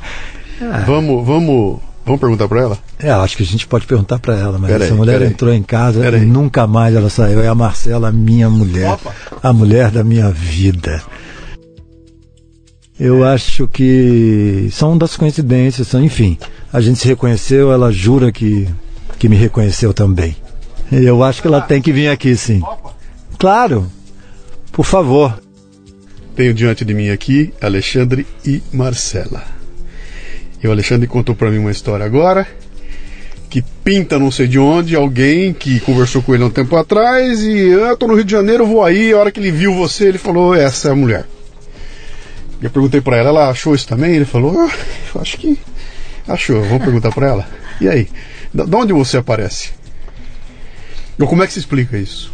É, bem, eu acredito muito nas ligações de almas, né? Então, tenho certeza que foi um encontro de almas mesmo. A gente tinha que se encontrar e chegou o um momento e foi exatamente nesse momento que ele precisava de alguém e eu achei que nesse impulso eu estaria indo ajudar o Alexandre. Mas na verdade ele que estava me ajudando. Ele que me resgatou. Vem cá. Você tinha acabado de sair de uma baita encrenca com o marido que teve também um período de hospital, passou aquele perrengue todo. Eu também estava morta. Então, e seu marido tinha morrido. Sim. E aí você encontra um sujeito que estava saindo na mesma condição e no momento em que ele disse que era parece que não deu certo. Sim, exatamente. e você momento. entrar nessa outra vez, cara. Como é que, como é que, de onde vem isso? Como é que, como é que faz? Foi uma força tão, tão linda e tão grande que, que encheu meu coração de vida, assim, sabe? Porque eu estava realmente já é, desanimada de tudo e não foi fácil passar tudo que eu passei com, né, o meu marido. Ele era um homem maravilhoso E o Alê era o retorno de tudo isso, sabe? Porque tudo que deu errado para ele deu certo para Alê. Então foi uma coisa assim que para mim é como se Deus estivesse me dando é, tivesse falando comigo, olha aí, não é, não é nada disso, não existe certo e errado, existe momento certo de cada um realmente passar pelo que tem que passar nessa vida e seguir ou não para uma outra dimensão, né? Você parou para pensar em algum momento assim do tipo, cara, vou entrar noutra roubada, como aquela que eu passei, e você tem que fazer uma escolha, né? Vou entrar noutra roubada, mas eu vou pagar para ver. Você teve um momento de parar e pensar, cara, é, é, é muito melhor eu, eu, não me entrar nessa para não ter que passar por aquilo tudo de novo. Você parou, parou pensar nisso? Não, não, não parei para pensar. É, não precisei pensar porque eu tinha certeza que era isso que eu tinha que fazer. Mas as pessoas à minha volta que me amam, né, elas tentaram me alertar disso. Sim. E aí gerou algum tipo de estresse, porque eu fui realmente definitiva. Não, eu quero ficar com ele, eu tô com ele. Na hora que a gente se encontrou, né, Leo, parecia que a gente já estava junto há muito tempo, assim, sabe? Não teve. É, não, não teve é, a mulher da minha vida, não é Porque isso? O, o rim não era dela, não? Talvez. Talvez pode ter sido alguém não, parecido. É muito, né? muito, muito estranho, porque não é. Não estamos falando mesmo de religião. Hoje talvez eu possa acreditar nesse tipo de coisa, mas eu, eu reencontrei a Marcela. É espiritualidade. Eu reencontrei, eu, eu, olhei para Marcela, não é que eu achava que era minha mulher. Eu reencontrei a minha mulher. Uhum. Alguém com quem eu nunca tinha estado.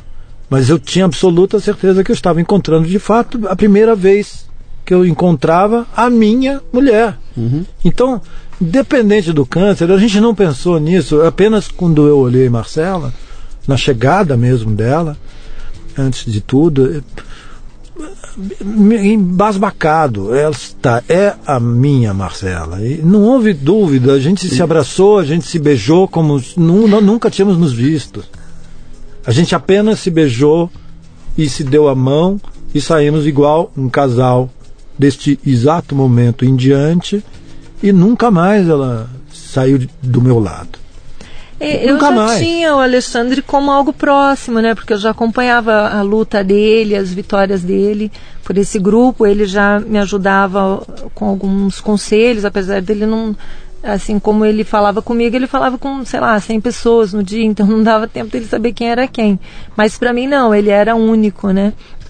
Então, para mim, acho que tem sido muito mais é, fácil. É, você me reconheceu até. É, mais fácil para ela ter me reconhecido. Aceitar isso como uma verdade, assim, até para explicar para as pessoas, né? Mas. Eu trocava com ela há, um, há um. Como é que é o nome? Há, há um trisal, há um casamento aqui de triângulo, porque eu, o, o, marido dela, o Canuto. Sim via em mim a esperança que ele precisava para continuar vivo lá dentro do, da sina dele do hospital dele. E eles dois trocaram, eles eram meus amigos. Eu virtual. mostrava todo dia pro Canuto é, assim a evolução do Alexandre pelo Facebook, pelas postagens que ele fazia no grupo, né?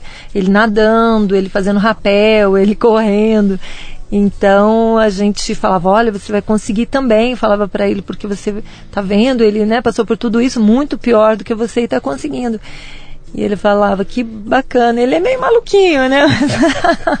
Exagerado, mas uhum. ele era muito o oposto, assim, era mais, né? Tinha a história de um grama de sal, né? É.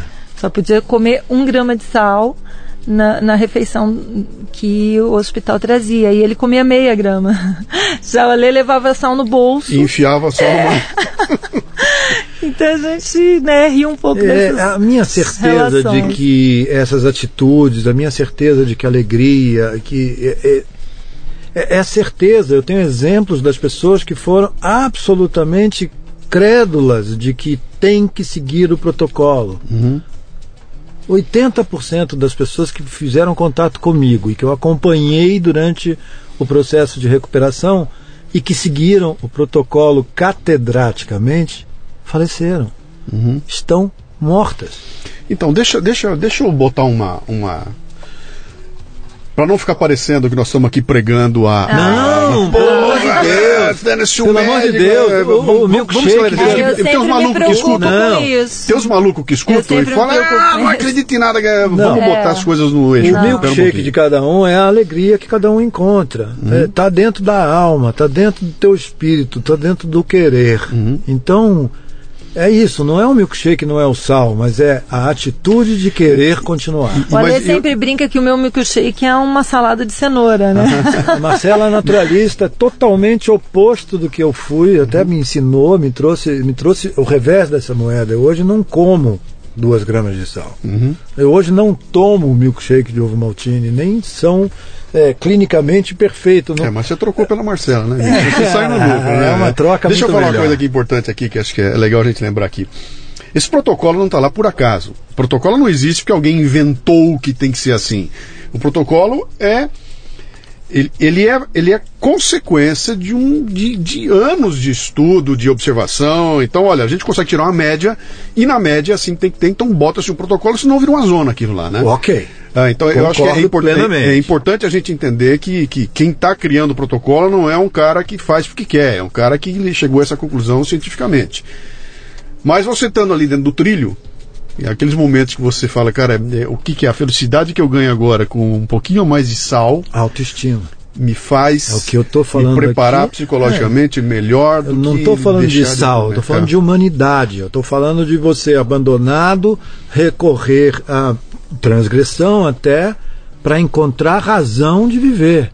E que muito, em muitas ocasiões o próprio protocolo, e isso está mudando com as próprias palestras que eu estou fazendo dentro das faculdades, dentro dos, dos médicos e dos enfermeiros, para fazer ver um pouco mais além do protocolo. A humanidade, sim, a humanidade. Há necessidade de humanização já. Sim. Isso não é nem só nos hospitais, mas nos, nos hospitais fundamentalmente. Mas, cara, você é empresário.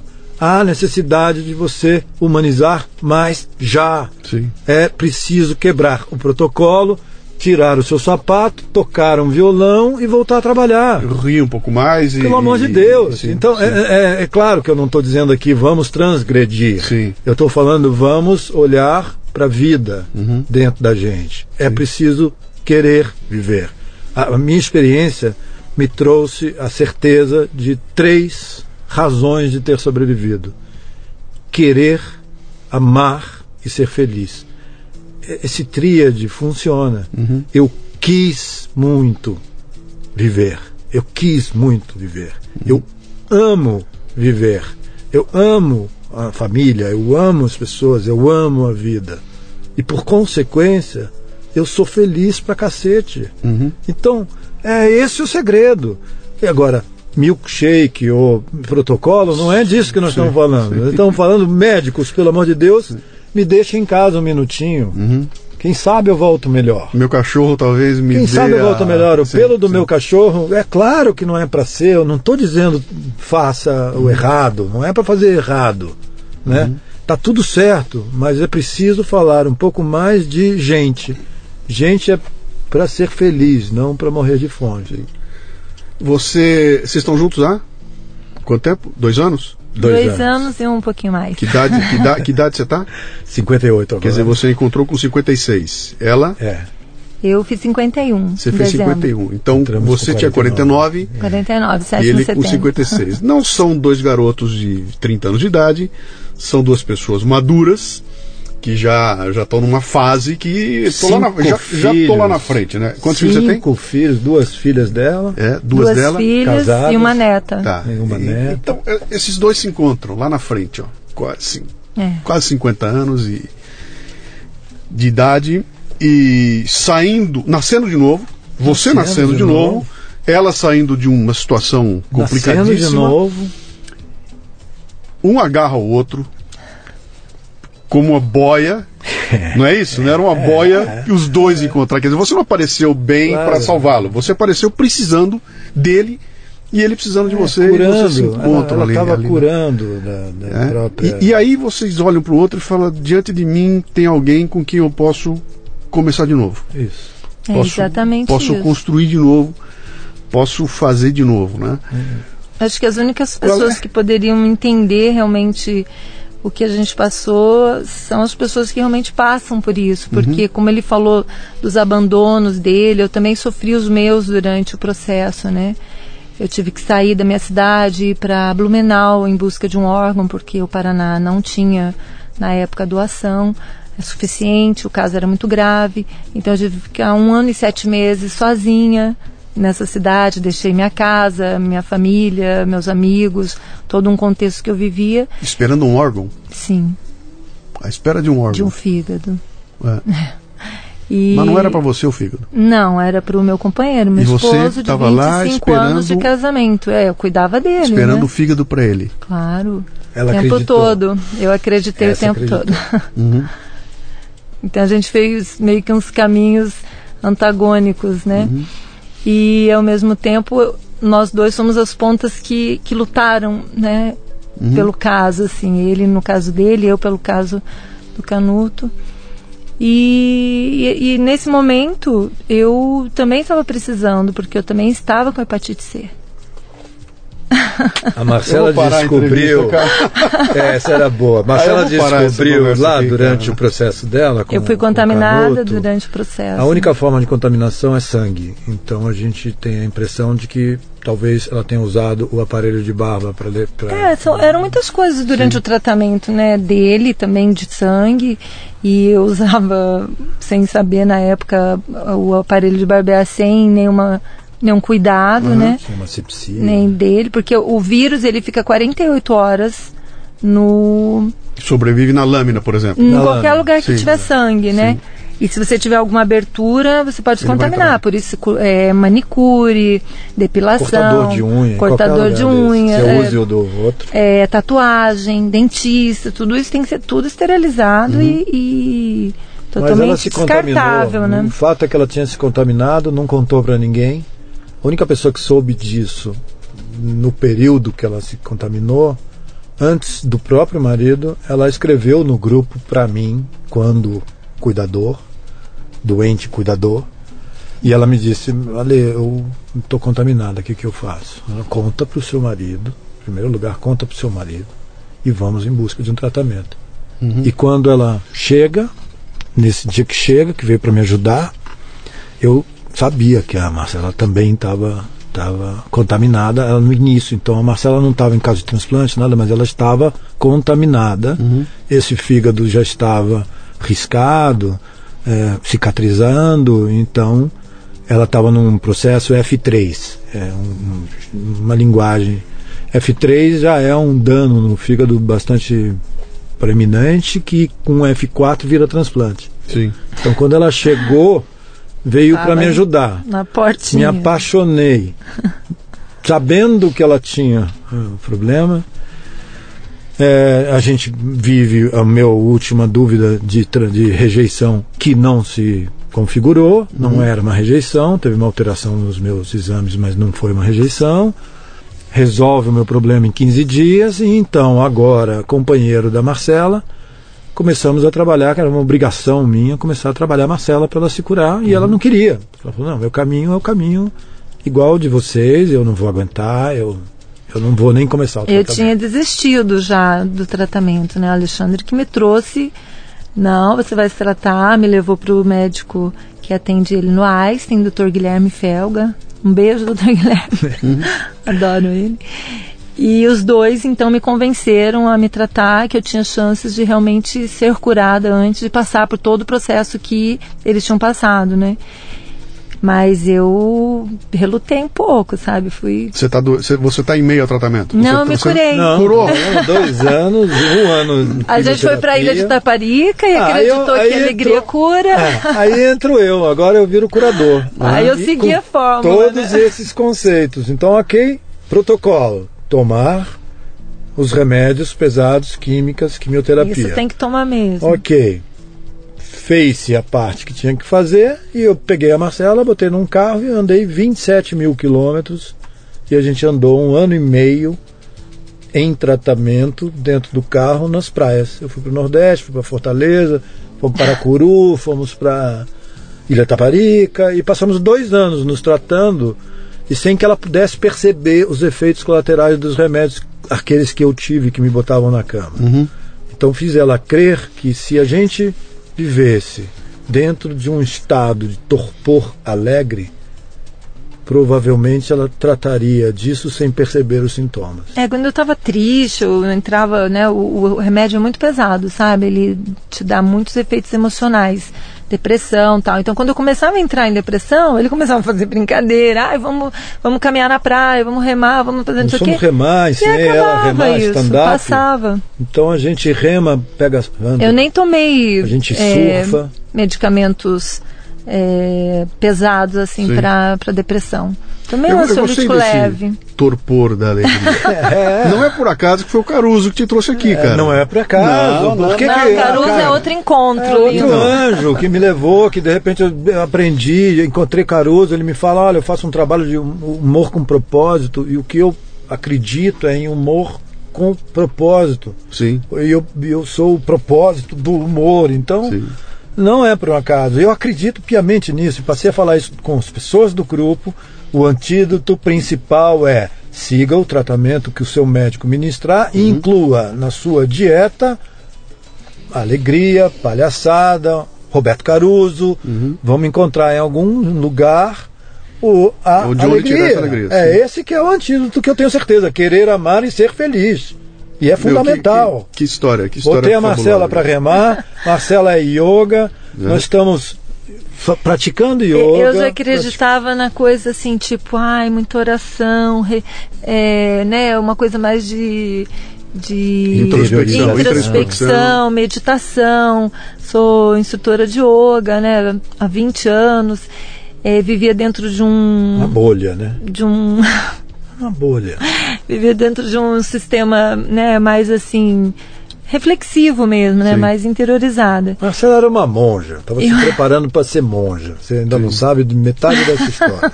Vou te contar. É. Marcela estava num núcleo, dentro de um núcleo, pensando, lendo e, e, e acreditando na meditação, nos essênios, indo buscar lá traz no passado uma história de introspecção mesmo. É, Marcela é Hare Krishna. Marcela era celibatária há 15 anos, monja, preparada para ser monja, ia para um templo. Ia raspar a cabeça? Ia para um templo. Não, não precisa, não. Ela estava sendo iniciada, ela estava. É, convocada. eu tinha programado minha iniciação para o dia 10 de dezembro. E aí conheci hum. o Alexandre pouco antes e a gente se reencontrou dia 31 de novembro. De outubro. É, de outubro, é, de outubro. E aí tive que falar para o meu Guru Maharaj que eu não ia mais é, fazer a iniciação. Porque o Cavaleiro né? da Alegria passa no seu cavalo, Não, mas você. ele foi lindo, o meu Guru Maharaj, a Chandramukha Swami, e ele disse, você ganhou uma nova vida, minha filha, vai viver ela, né? Siga. Legal. Legal. Ele foi lindo, assim, também abençoou a gente. Eu, eu apresentei, eu olhei para ele, né? Olha, ah, meu, tem história aqui. É muito bonita. Deixa, deixa eu partir para os finalmente, senão a gente não acaba mais. Vamos tá bom. Uh, a pergunta que todo mundo vai fazer e que, que é evidente que tem que ser feita no final aqui. Um processo como esse que você passou quebra financeiramente não, não qualquer tem, um. Não qualquer tem um. fortuna quebra, que, quebra. que sustente. Como é que você um fica? Um transplante na... custa mais ou menos um milhão e meio. Uhum. Três, dá para você fazer uma conta, a gente está uhum. falando de 5 milhões. Quatro anos de internado dentro de um Einstein, você pode fazer uma outra conta de uhum. hotelaria. Sim. É, exames a R$ 2.500, é, média de R$ uhum. 2.000 por cada exame, eu, eu fiz uma centena, eu acho que talvez uns, uns 600 exames deste quilate. É, eu tomava albumina uma vez por semana. 5 ml. 1 ml de albumina custa 50 pau, 5 mil reais. Eu tomava 10 ml por dia, 50 mil reais por semana. Desculpa, não é por dia, por semana. Sim. 50 ml, 50 mil reais por semana, 4 anos, não tem fortuna que sustente. Quem pagou isso tudo? SUS. Repete, a princípio, quem, repita, quem pagou isso tudo? Sistema Único de Saúde e acredite você, os Funciona. caras funcionam. É no mundo o melhor sistema de saúde que existe no mundo. Hum. E os caras me pegaram em casa, os caras todos os dias me levaram para hemodiálise. Os caras bancaram todo o meu tratamento no Einstein.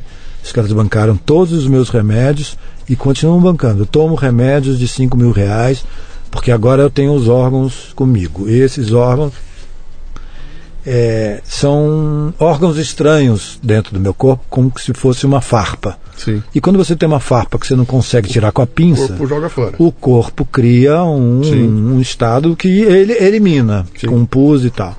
Qu- Quanto melhor eu fico, quanto melhor eu estou, maior é a rejeição. O corpo rejeita os órgãos estranhos. Uhum. Então eu sou dependente químico a partir de então. Para o resto da minha vida, eu vou tomar 12 grandes bombas que vão me salvar. Elas custam aproximadamente 5 mil reais e que eu tomo todos os dias da minha vida, pelo resto da minha vida. Uhum. Sistema Único de Saúde. Impressionante. É muito legal. É, muito legal. é só saber que existe, que o caminho existe. Eles estão lá. É preciso é, se informar, é preciso querer, é preciso ir à luta Reconhecimento também. e ir atrás disso. Mas E você isso- recupera a tua, tua, tua ocupação profissional, você volta a atuar, mesmo na, no hospital você retoma É, alguma coisa? empreendedor, né? Eu não deixei de ser nunca empreendedor, inclusive o de cura, o empreendedor da cura. Uhum. E criei logo o tal grupo. Esse grupo não me traz nenhum benefício financeiro, mas me traz autoestima, me trouxe gente, me trouxe amigos. A Eu Marcela. voltei a ter é, expectativa de vida e não mais pena de mim, muito pelo contrário. Aí ele me traz Marcela, então me traz a expectativa de vida, de uma nova vida, é, é, casamento, essa coisa que estava parada totalmente.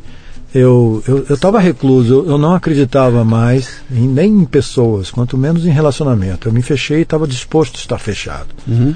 Isso só. é, é, é, vai chamar de milagre, mas enfim.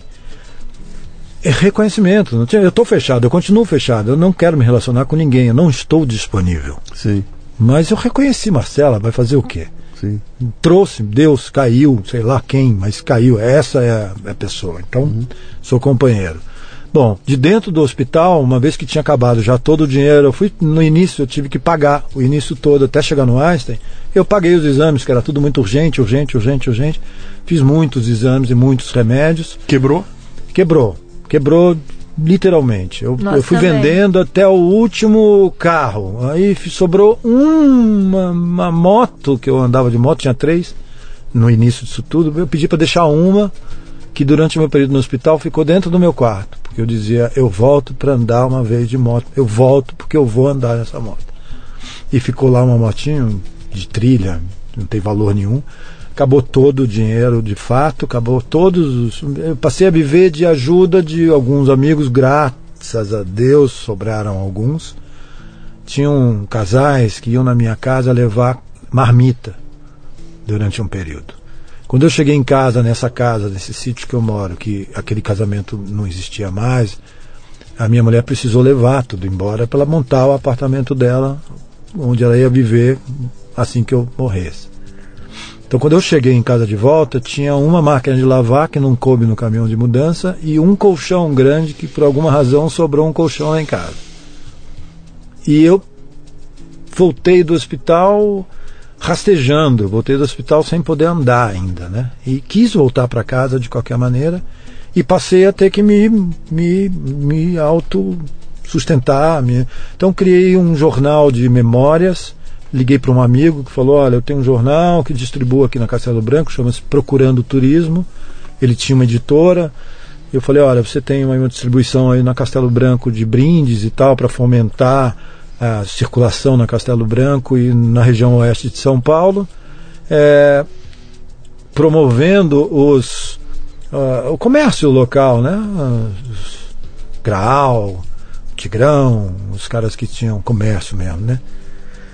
E aí eu propus a ele, falei, olha, eu tenho de memória aqui umas viagens que eu fiz muito tempo de moto, eu conheço todos os lugares da região e eu posso transformar essa sua proposta num jornal que eu posso fazer aqui da cama e se você vender e arrumar anunciante para isso e fazer essa distribuição na Castelo Branco, a gente tem talvez um produto e que ele funcionou. Eu passei a ter um prolabore dentro de, no risco, quer dizer, eu eu, eu mando a matéria, a gente faz a matéria, de vivências, eu dou dicas de vivência, você acha o, o anunciante, distribui o jornal gratuitamente e isso rendeu um valor que, que acabou voltando a ser um salário para mim, Uhum. que, inicialmente de 3 mil reais. Então da cama eu consegui começar a trazer um- uma grana. E então os amigos se reuniram para me ajudar, uns me traziam comida, outros me trouxeram móvel, eu comecei a ir em bazar, aí rolou bazar que vai me ajudar, e eu comecei a ganhar um quadro, e aí eu comecei a entrar numa de pede que Deus dá, porque Deus dá. E começou a acontecer, de fato há uma mistura, minha casa ficou muito mais bonita, porque agora ela é toda. Linda.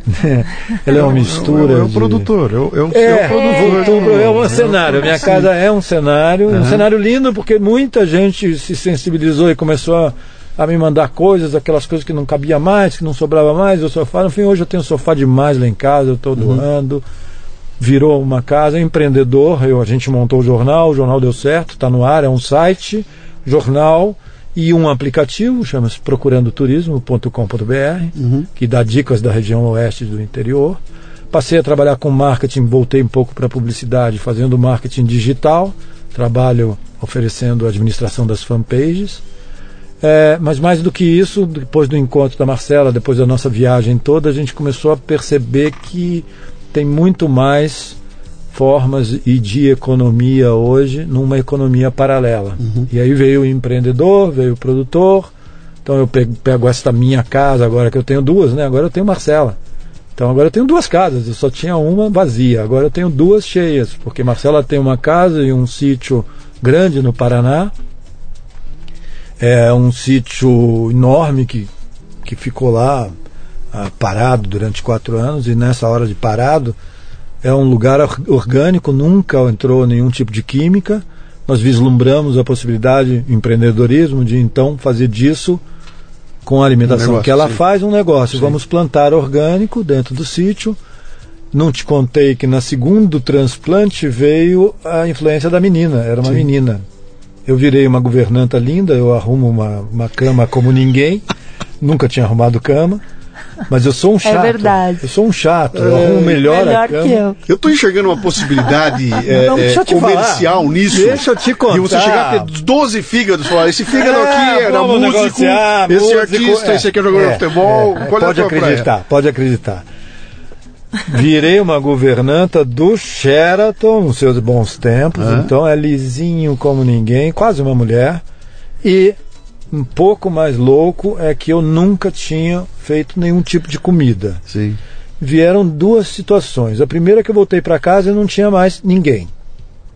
E eu estava em tratamento e não tinha mais ninguém. Também não tinha dinheiro. Bom, eu tinha terra, plantei uma hortinha, dessa hortinha eu consegui começar a fazer a minha própria comida, a minha autossuficiência. Com um pouco do dinheiro do jornal eu comecei a comprar um fogão e com a falta de, de, de gente para me ajudar e para fazer, lá naquele início, eu me arrisquei na da cozinha e aí vem como uma coisa pronta. Eu não sei fazer feijão, mas alta gastronomia eu sei. Então eu faço risotos de camarão maravilhosos, faço um risoto de atum, receitas próprias, começou a vir sites de receitas. E aí eu faço da linha baiana, eu faço muquecas incríveis, aí do peixe eu faço peixes da delícia com creme branco, banana flambada. Estou fazendo chefe de cozinha, não sei de onde, Eu não sei, me é- pergunte é do fígado e do rim. receita, não me pergunte receita, eu não sei de receita. Vem cá, quando tiraram o rim do japonês, você parou de comer comida É, japonesa? não, eu como, ficou a memória dele, ficou contaminado. Então eu como a comida japonesa e eu cozinho alta gastronomia e disso a gente está vendo agora nesse sítio, então, Legal. o empreendedor, empreendedorismo. Para dar, função para esse sítio e Uhum. não ficar lá um sítio perdido, Marcela não tinha como administrar isso Uhum. e eu quero dar vazão à mulher que existe em mim e resolvemos plantar orgânico, que é a pegada dela, que ela me trouxe me ensinou, é vida, é saúde.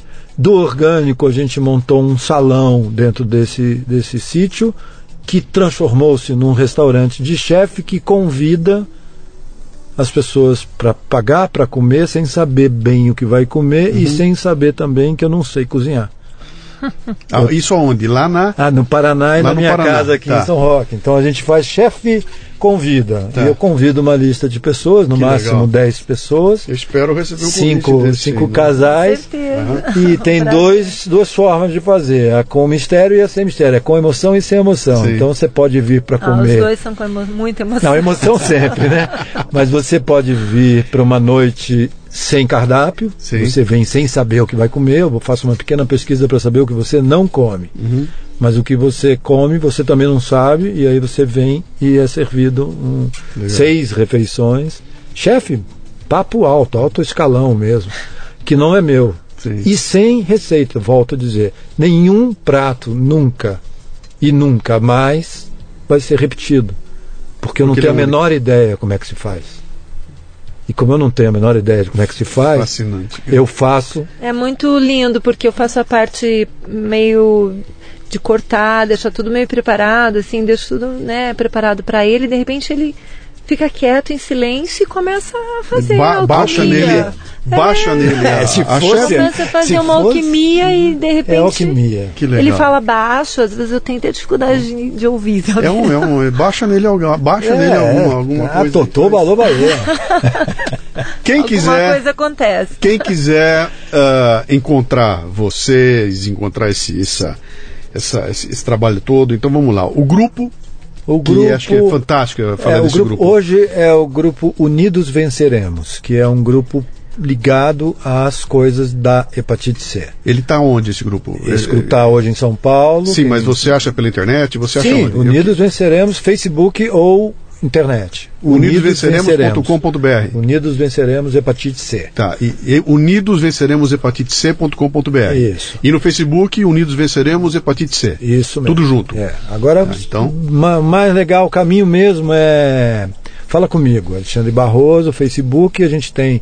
Eu tenho a história de um filme que está montado, e, e a gente falou aqui da possibilidade de filme, então Uhum. a coisa do empreendedorismo e do produtor acabou me dando mesmo um leque de opções muito legal Sim. e que eu estou fascinado por isso. O fato é que eu voltei de um jeito que eu não quero, atenção, eu não quero trabalhar.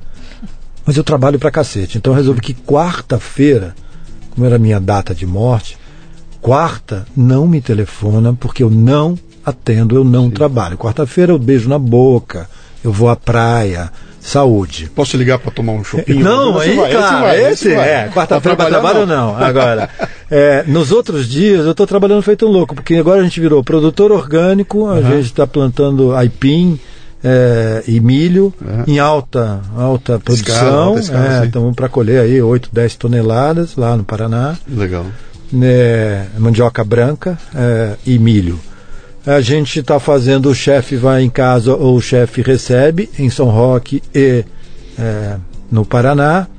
Eu faço o tal do produto Procurando Turismo, Repete, é procurandoturismo.com.br. procurando turismo.com.br, dicas da região oeste de São Paulo. Você falou que a melhor maneira de achar você é a melhor Alexandre- maneira é Alexandre Pois Barroso é. no Facebook. Deve ter uns 50 Alexandre Barroso no Facebook. Não, não deve ter não, mas Não? é Alexandre Barroso puro, eu acho que não, não tem tanto Alexandre Barroso, mas eh, como é que você Bom, vai de qualquer identificar forma, eu vou- Alexandre eu vou- Barroso, transplantado, Eu vou colocar o link aqui tá, na, na, na, é legal. na- e na tem um filme bacana rolando por aí, porque está rolando agora também, eu por acaso estou escrevendo, como tem uma vertente jornalística, e tem um livro pronto para editar, eu ainda não encontrei.